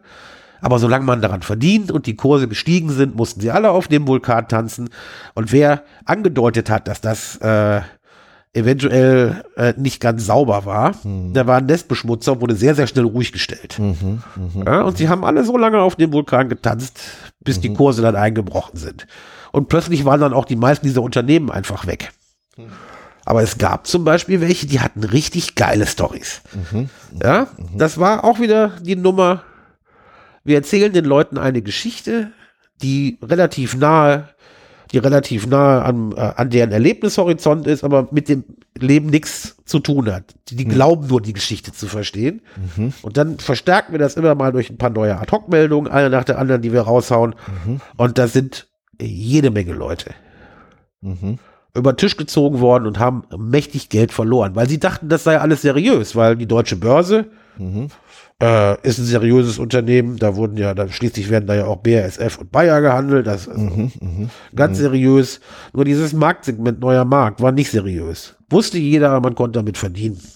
Und es ging ja schließlich darum, junge, aufstrebende Unternehmen zu finanzieren, die ja die deutsche Wirtschaft mal so richtig nach vorne bringen. Ja. Dumm nur, dass die meisten dieser Firmen nur gegründet wurden mit dem Zweck des Börsengangs. Ja, das mit der ge langfristigen Gewinnerzielung, das hat man geflissentlich ausgelassen, weil die einzigen Gewinne, die irgendwie geflossen sind, sind die an die Anteilseigner, die das Zeug an die Börse gebracht haben. Ja? Aber da war es auch so. Anekdotisch hat es immer funktioniert. Jeder kannte einen, der am neuen Markt richtig Geld verdient hat, also musste man das auch machen. Ja? Ach Sonst so. kommen wir alle zu spät. Stimmt, wir kommen zu Wir spät. kommen zu spät, da musst du mitmachen. Du musst mal was machen. Ja, eben, wie wär's denn mit Kryptowährung? Nein, äh, Ja, ja, Hä? ja. es gibt da, es, gibt da gew- gewisse ähnlich laufende Mechanismen, aber wir wollen, sagen, wollen doch nicht, wir wollen doch nicht ins eigene Nest scheißen, gell? Nein, nein. Schließlich muss irgendjemand unsere Rente mal bezahlen. richtig, richtig. Altersvorsorge. Ne? Ja, ja. Ja?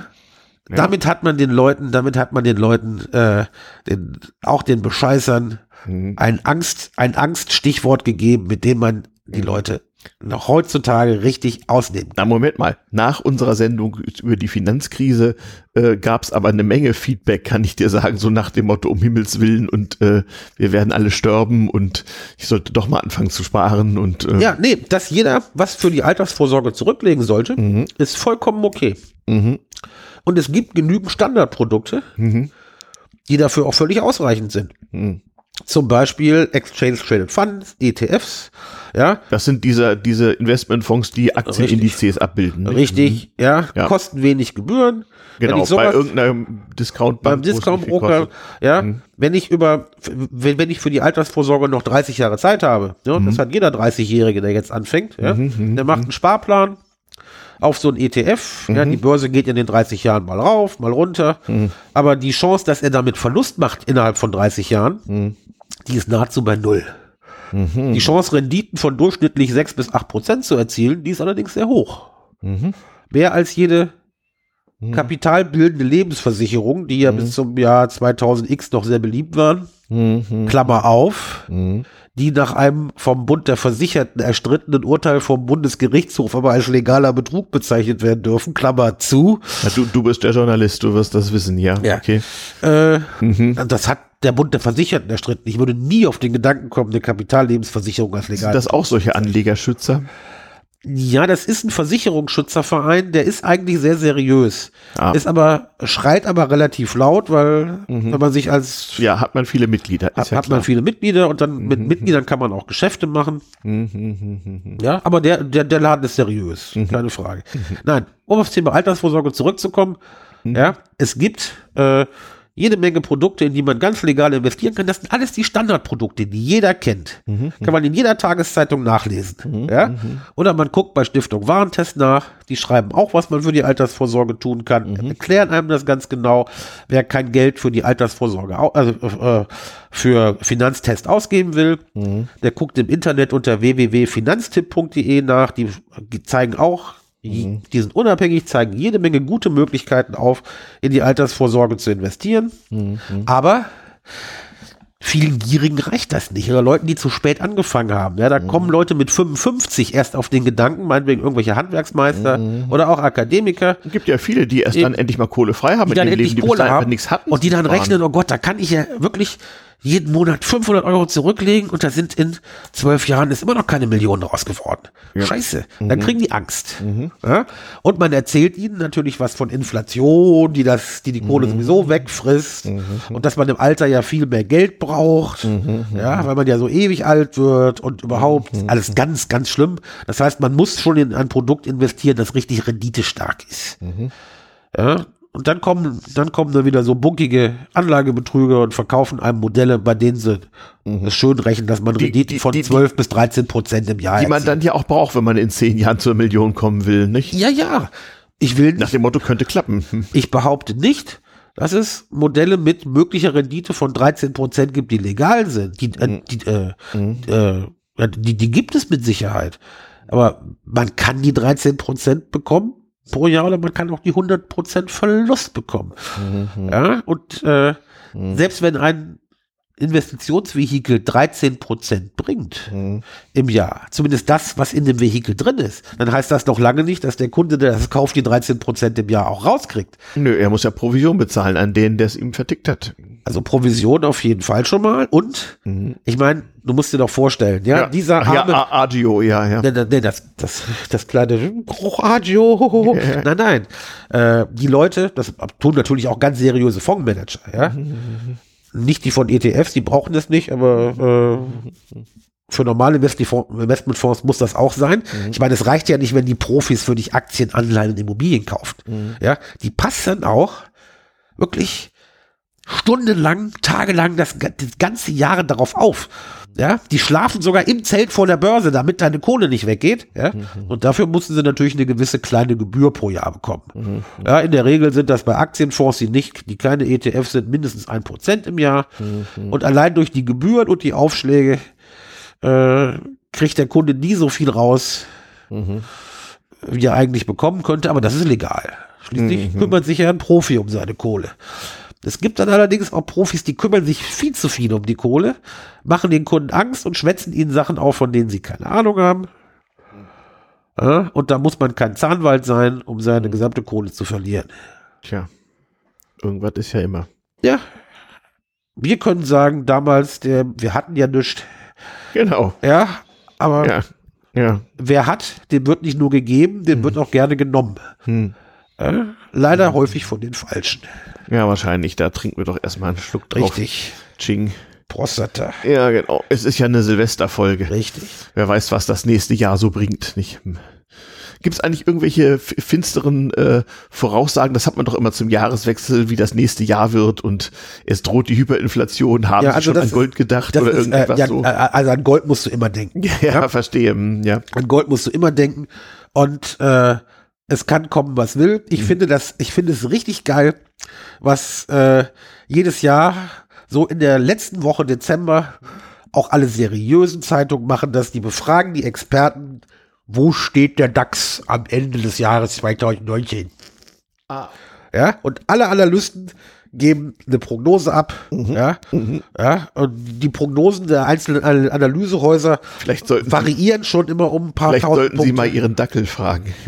Du, ich würde, ich, ich, glaube, wenn du einem Papagei Mhm. 30 Zettelchen gibst, auf jeden einen DAX-Wert schreibt und der Papagei darf aus seinem Käfig ein, ein Moment mal, da gibt da gibt's doch eine, oder gab es mal eine Webseite, wo sie das mit Affen gemacht hatten. das hat die New York Times mit Affen gemacht. Ah, ach so, okay, ich verstehe. Ja, aber Stimmt, der Buy- und Sell-Papagei, den wollten wir Den mal machen, der wollten ist wir, mal, am Tierschutz wollten wir mal machen, der ist am Tierschutz gescheitert, denn man muss, äh, nein, aber äh, kommen wir zu den Prognosen der Experten, ja, Ja, das ja, sind ja. wirklich seriöse Analysten, ja, die haben ihren Beruf gelernt, das sind richtig fähige Leute. Das Dumme ist bloß, dass diese Prognosen, die die abgeben, in den seltensten Fällen eintreffen. Aber sie mit dem Brustton der Überzeugung sagen die, ja, wissen Sie, weil der Draghi und der Chef der US-Notenbank bei der letzten Pressekonferenz den kle kleinen Finger ganz weit abgespreizt haben, bedeutet das, dass der DAX und die Ach, so dass der DAX das. Mhm. mit der Inflation so und so läuft.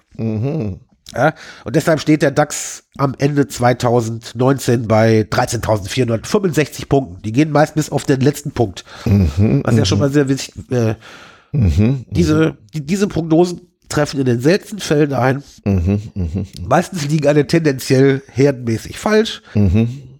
Aber das gibt es immer. Das ist ein lustiges Spiel. Auch äh, die, die es mitspielen, wissen, dass es eigentlich Schwachsinn ist, aber das ist wie der Wetterbericht für den nächsten Sommer. Da gibt's auch immer einen Meteorologen, der was sagt und jeder weiß. Äh, Ah, die sogenannten. Meteorolügner. Aber es gibt natürlich auch jede Menge Doomsday-Propheten und Crash-Propheten, die dann kommen und sagen, Leute, Ah. das Ende der Welt ist nah. Ah, Im Jahr 2000, ist nahe, im ja. Jahr 2000 kommt der Crash. Genau. Ich habe das damals schon für die fin letzte Finanzkrise vorhergesagt, Mhm. lieber Max. Ich habe das und äh, da ich weiß, dass der Crash kommt, Mhm. müsst ihr mir nur euer Geld geben und ich werde dafür sorgen, dass es vor dem Crash geschützt wird. Mhm. Mit einer intelligenten Mischung aus Gold, pakistanischer Kakaobutter und defensiven DAX-Werten mit ein paar Anleihen eingestreut. Ich Mhm. werde es euch richtig besorgen, das sage ich dir. Und du wirst es nicht glauben. Da kommen dann Gier und Angst zusammen und diese Herren Ah. Crash-Propheten, diese Herren Crash-Propheten verdienen sehr gut daran. Und ähm, Warum gibt's dann nicht noch viel mehr davon, wenn das so ein gutes Geschäft ist? äh, es gibt jede Menge davon. Es gibt ein paar sehr prominente, die bei den deutschen Talkshows auf Speed Dial stehen. Einer ist nicht mehr ganz so beliebt, weil er jetzt ein bisschen viel für die AfD macht. Aber äh, es gibt genug davon, die auch sehr schön dran verdienen. Wenn man sich diese Prognosen anguckt, sind es eigentlich immer dieselben, die gesagt haben, im neuen, ne- neuen Jahr kommt der Crash, aber die Leute vergessen sehr schnell. Ja, wenn die Vorhersage falsch war, wird sie vergessen. Hat er sie jedoch einmal richtig vorhergesagt, wenn man das jedes Jahr tut, hat man irgendwann mal recht, dann ist man der Experte und hat richtig was gewonnen. Wie der Mann von der Wettervorhersage. Richtig. Ja, aber auch da, da, das ist dann eine Kombination von Gier und Angst. Ja, verstehe. Ja? Ähm, jetzt um diese Jahreszeit bekommt man ja auch oft auch mal so einen Brief von seiner Bank, nicht wahr? Wollen wir uns nicht im neuen Jahr mal zusammensetzen, ihre Finanzen analysieren? Ich würde dann sagen, ja, wenn Sie mir Kaffee und Kuchen spendieren und in meinem Depot alles so bleibt, wie es ist, dann können wir das gerne machen. Aber das tun Sie ja nun nicht. nee. Ja. Jeder, der meint, dass äh, er sich mal mit seinem Banker unterhalten muss, ob sein Vermögen noch richtig strukturiert ist, dann ist das okay. Nur wenn die plötzlich dringende Änderungen empfehlen, würde ich mir lieber noch mal einen zweiten Rat einholen. Äh, Warum? Äh, der Stichwort ist Provisionen. Wenn deine Kohle in deinem Depot, in deiner Anlageform liegen bleibt, dann kassieren die vielleicht Verwaltungsgebühren. Aber das ist nicht Nee. das, was den Kohl fett macht. Und das ist auch nicht das, was den Chef des Vertriebes deiner Bank Glücklich macht. glücklich macht, weil der nämlich seine Berater schlaflos werden lässt und sagt, ihr müsst im nächsten Jahr, Anfang nächsten Jahres, müsst ihr so und so viel 10.000 Euro im Januar an Provisionen Sonst geht die reinholen. kleine Spaßkasse ja auch wirklich pleite, denn Zinsen verdient sie ja keine mehr. Das heißt, man, aber das ist hundertprozentig legal. Jeder weiß, dass mein Sparkassenfuzzi, ja, äh, dafür Provisionen kriegt und es gibt die absolute Mehrheit, bin ich sicher, ich habe mal für die Jungs gearbeitet, ja, die absolute Mehrheit, nee, die überwältigende Mehrheit der Anlagenberater sind anständige Leute. Gerade bei den Sparkassen ist das ziemlich garantiert, auch bei den Volksbanken, weil die in der Fläche vor Ort sind und die Gefahr droht, Mhm. dass jemand, dem sie eine falsche Anlage angedreht haben, ihnen in der Umkleidekabine des örtlichen Sportvereins begegnet oder auf dem Lokus des Schützenvereins nach 50 Bier. Ist auch nicht so gut. Deshalb wissen die relativ genau, dass sie, wenn sie es übertreiben, sehr leicht von aus ihrem direkten Umfeld einen körperlichen Verweis kassieren würden. Mhm. Äh, deshalb sind Sparkassen und Volksbanken eigentlich relativ sauber. Also mit anderen Worten sagen, macht man sowas am besten online. Richtig. Online und offshore, nicht wahr? Richtig. Ja, die Dame, mit der wir heute Abend angefangen haben, die hat's ja gezeigt. Die hat da- Adele, aber zu der sind wir persönlich gekommen. ja, aber Adele Spitzeler hat ja äh, auch Journalisten bestochen, damit sie positiv über ihr Modell berichten. Das musst du in Zeiten des Internets nicht mehr machen. Mit jedem Drecksbaukasten für 5 Euro kannst du eine super seriöse Website gestalten. Ja? Dann zahlst du einem Anlegerschutzportal eventuell noch mal ein Fuffi und plötzlich stehen für dein Produkt da 100 positive Bewertungen drauf. Ja? Das heißt, jeder, der meint, er müsse recherchieren ja, und das nicht lang genug macht, der wird im Internet für jedes Betrugsmodell 1000 Kundenstimmen finden, die richtig super sind. Sonst würden die ganzen Spammer ja auch nicht weiter spenden. Es muss ja jemand Richtig. geben, der nach Nigeria Geld überweist. Richtig, ja gut. Also das, die, die Nummer mit Nigeria verstehe ich bis heute nicht. Aber es ist ja sogar eine nordrhein-westfälische Kommune, ist auf den Nigeria-Scam indirekt reingefallen. Das habe ich auch mal gehört, ja, ja. Ja, doch, also ein, ein, einen, äh, äh, in einer nordrhein-westfälischen Kommune, dessen Namen, deren Namen ich jetzt nicht nennen werde, fand ein lustiges Bürgermeisterkegel statt, weil äh, irgendwann der Kämmerer einem einem der Bürger, die also so richtig auf der Schuldenliste bei der Stadt standen, weil sie Sozialbetrug gemacht hatten und so. Ja, aber der wollte aus der Nummer raus und er hat gesagt, pass mal auf, wir kommen aus der Nummer raus. Äh, lieber Kämmerer, ich habe ja dieses geile Angebot aus Nigeria. Ja, wenn wir da sonst so viel einschießen, dann äh, schickt Prinz Obotu Bavundi äh, mir 100 Millionen nigerianische Ding-Dongs ja, und wir sind sofort aus der Nummer raus. Leider ist der Kämmerer darauf eingegangen. Und du wirst es nicht glauben, Das ist ja eigentlich am 1. April, das ist ja fast wie der Schuster Vogt in, in Köpenick. das ist also die, die Nummer, die Nummer Je, jemand sagt seinem Hartz-IV-Sachbearbeiter, Ja. ich brauche mal eine diese, diese, Sonderzahlung. diese Nummer, diese Nummer ist richtig geil. Ja, und es, es wurde bezahlt und die, die Kommune hat äh, richtig Geld dabei verloren. Die Bürger waren not amused.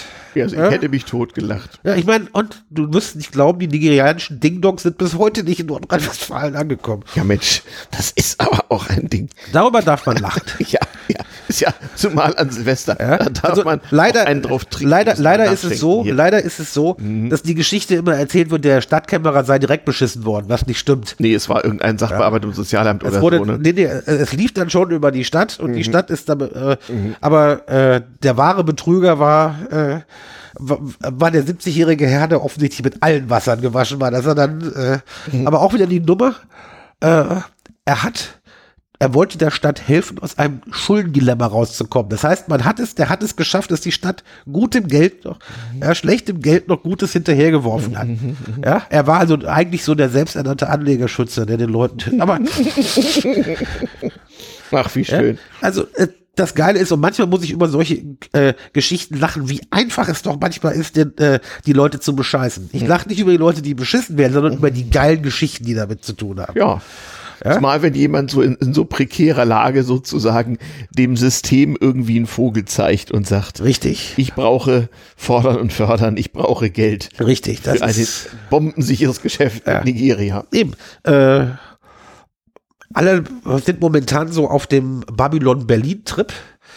Ähm, das ist jetzt im Jahr 2018 so eine äh, öffentlich-rechtlich finanzierte, Äh, glaube ich, vorher, vorher von einem der Bezahlkanäle. Fernsehserie, die Fernsehserie, 100 Jahre die wirklich vorher gut ist. spielt. Ne? Hm? Nee, die spielt äh, Ende der 20er Jahre und geht jedes Jahr, also in den Büchern von Volker Kutscher, das ist ein Krimischriftsteller, er beginnt Ende der 20er Jahre, handelt von einem äh, äh, Kriminalkommissar, der aus Köln nach Berlin versetzt wird und sich äh, in, in Berlin Morde und organisiertes Verbrechen aufklärt, immer weiter ins Verbrechen auch involviert wird und merkt, wie die Nazis nach und nach den Staat übernehmen. Ja, ganz tolle Romane. Und die, den ersten Roman äh, hat man als Babylon Berlin verfilmt. Richtig klasse. Seitdem kommt, äh, Ich weiß nicht, hier im Bahnhof Friedrichstraße waren neue Dreharbeiten irgendwie. Hm? äh, ja, die drehen mittlerweile auch im zweiten Teil, glaube ich. Ja, ja, ja, An, ja. nee, an, der, äh, an, an der dritten Staffel, das kann sein. Mhm, Äh, Und da wird jetzt das Interesse an den 20er Jahren wieder wach. Und da kommen also auch interessante Betrugs, interessante mhm. Betrugsnummern mhm. Äh, mhm. Äh, und Geldbetrüge so aus den 20er Jahren. Mhm. Äh, Namen des Typen habe ich vergessen. Aber da war jemand, der war wieder ganz nah an mhm. der Erfahrungswelt der Leute, mhm. hat denen eine schöne Geschichte erzählt und sie haben ihm geglaubt. Da gab es jemand, äh, der war nicht besonders erfolgreich, aber er hatte ein gutes Händchen für Pferdewetten. Ja? Und es hat sich rumgesprochen und er hat relativ gute Ergebnisse erzielt. Das heißt, es könnte sein, dass gelegentlich der eine oder andere Jockey vielleicht zu Geburtstag einen kleinen Umschlag bekommen hat. Das mhm. lässt sich aber nicht nachweisen. Mhm.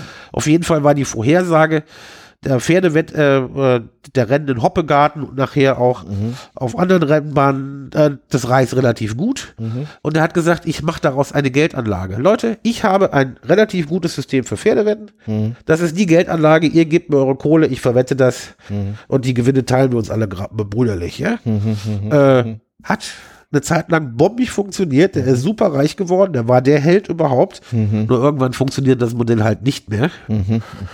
Ja, aber der war eine Celebrity. Die, er war Volksheld. Er hat die Leute mit einem todsicheren System für Pferdewetten reich gemacht. Ja, er hat den kleinen Mann beglückt, mhm. dass er den kleinen Mann im Grunde genommen verarscht hat. Mhm. Aber das kennen wir ja nun schon. Ja.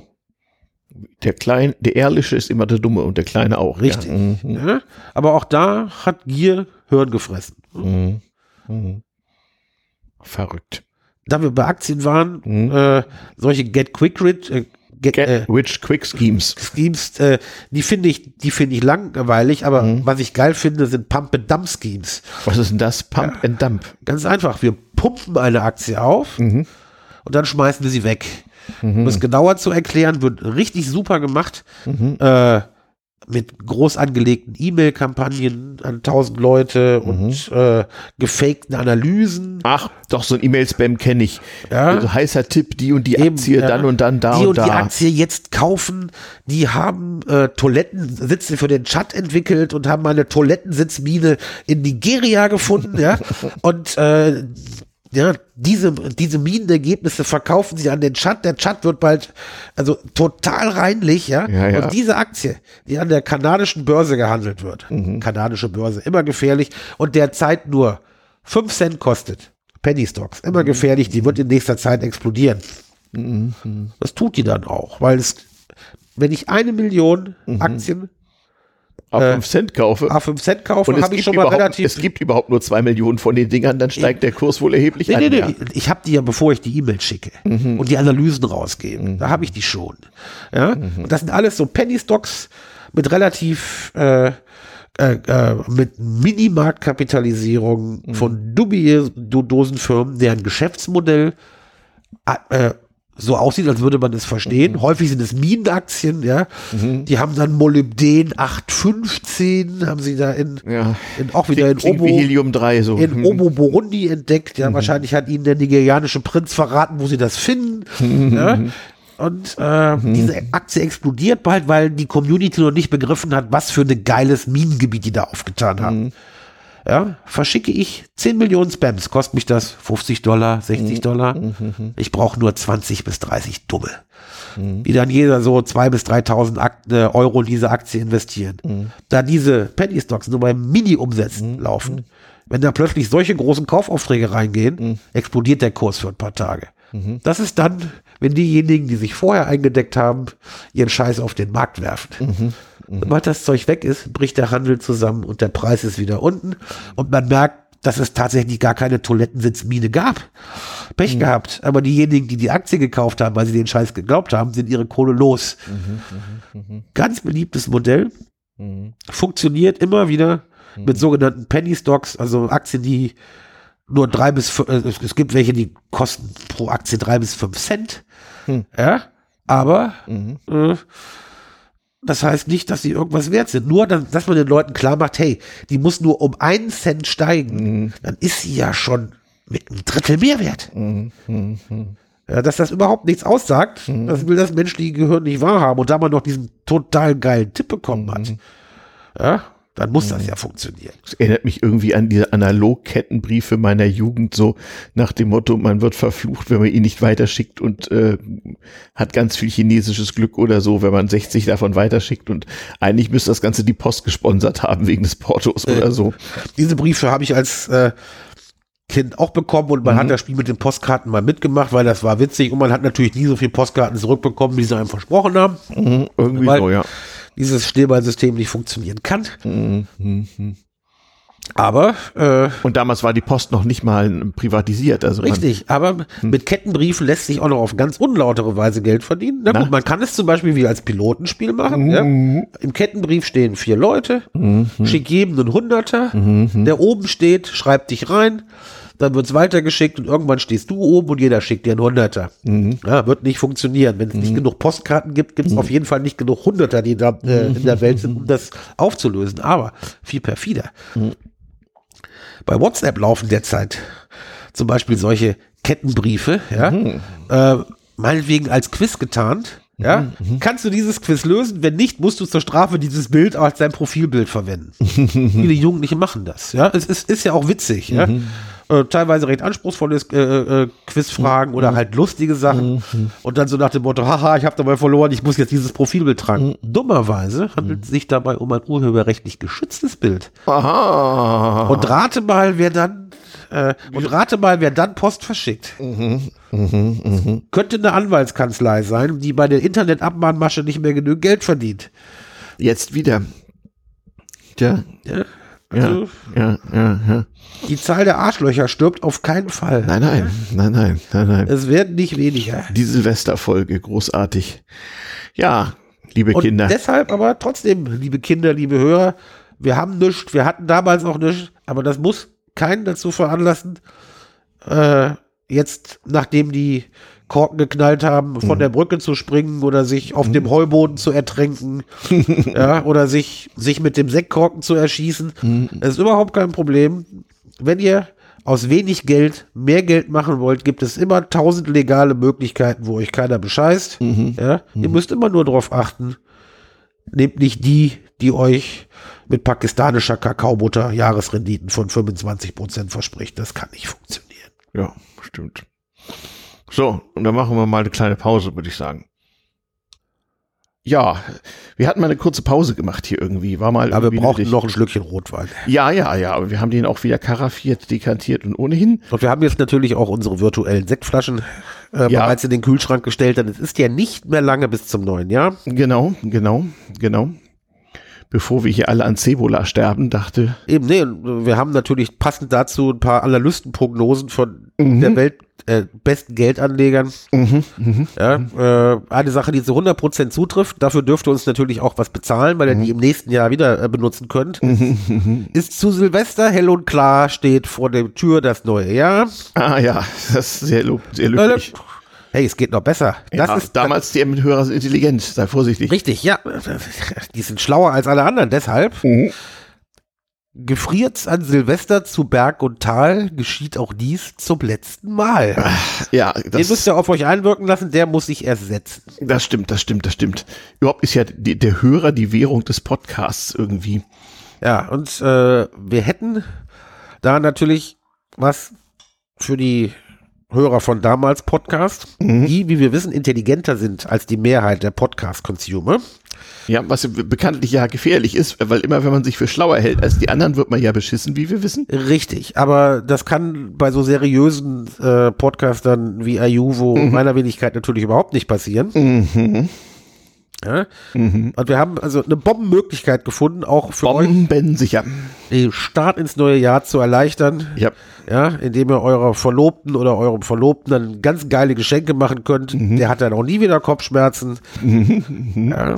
Wir haben nämlich die einmalige Möglichkeit gefunden, die Währung der Podcaster, nämlich den Hörer, ja, komplett erfahrbar zu machen, sozusagen zu visualisieren. Ja, dafür haben wir natürlich ein sehr komplexes KI-System entwickeln müssen. Ja, hat ein paar Cent gekostet. Mit Blockchain. Äh, natürlich ist Block Blockchain muss immer dabei sein. Verstehe. Ja? Blockchain, Artificial Intelligence, Ja, ja, ja, das Ganze ja, ja. machen wir 24-7. Und gehen Full Spectrum Cyber. Full Spectrum Quantum Cyber. Cyber, ja. Ja, wir sind schon im Quantum-Bereich und äh, wir werden die Podcast-Wirtschaft disrupten, bis Mhm. Ja. die Schwarte kracht. Ja, ja, absolut. Ja, ihr Im neuen jetzt- Jahr, damals Ja. PM Forever. Mhm. Ihr habt jetzt die einmalige Chance, dabei zu sein. Ja, Ja, also wir ja. verraten es nur in eurem kleinen Kreis zu Silvester. Ja? Genau, Also Ostern gehen wir damit, ja, da wird das outgerollt. genau. Ja, dann sind wir nicht nur 24-7, dann sind wir 48-7, ja. Genau. Aber wer dann einsteigt, der ist echt viel zu spät dran. Viel zu spät, genau. Ja? Das heißt, ihr müsst nur fünf Sterne für diesen Podcast vergeben und Bei iTunes. bei iTunes Mhm. und uns einen Umschlag sch- schicken, über dessen Inhalt wir nicht sprechen wollen. Genau. Dann kriegt ihr- Dürfen. Genau. Dann, Kriegt ihr unseren virtuellen Gummipunkt, Mhm. dessen ICO in Kürze bevorsteht. mhm, genau. Ja, und wie gesagt, wir werden die Szene revolutionieren und ihr werdet dran verdienen. Ja, ja. So funktioniert das immer. Wenn ihr euch für schlauer hält, äh, haltet als alle anderen natürlich. Richtig, dann wird es immer einen geben, der euch bescheißen will. Mhm. Aber ihr könnt versichert sein, wir haben nur die gute Geschichte. Genau, Wir würden euch nie bescheißen. genau. Das tun dann die anderen. Genau. In Ja. diesem Sinne Ja, würde ich sagen. Wünschen wir den Hörern doch ein erfolgreiches 2019. Beschissfrei, Komplett beschissfrei, mhm. inflationsarm. äh, mit perfekter Altersvorsorge. Mhm. Lasst euch nicht euren Container klauen, Richtig. sondern legt die Kohle lieber bei der Bank für Frauen an. Stimmt. Ja, Sehr dann, wichtig. Dann kommt der Herr Ponzi und gibt euch einen internationalen Antwortschein. Ja. Ne? In dem Sinne. Alles Gute. Bis bald. Ciao.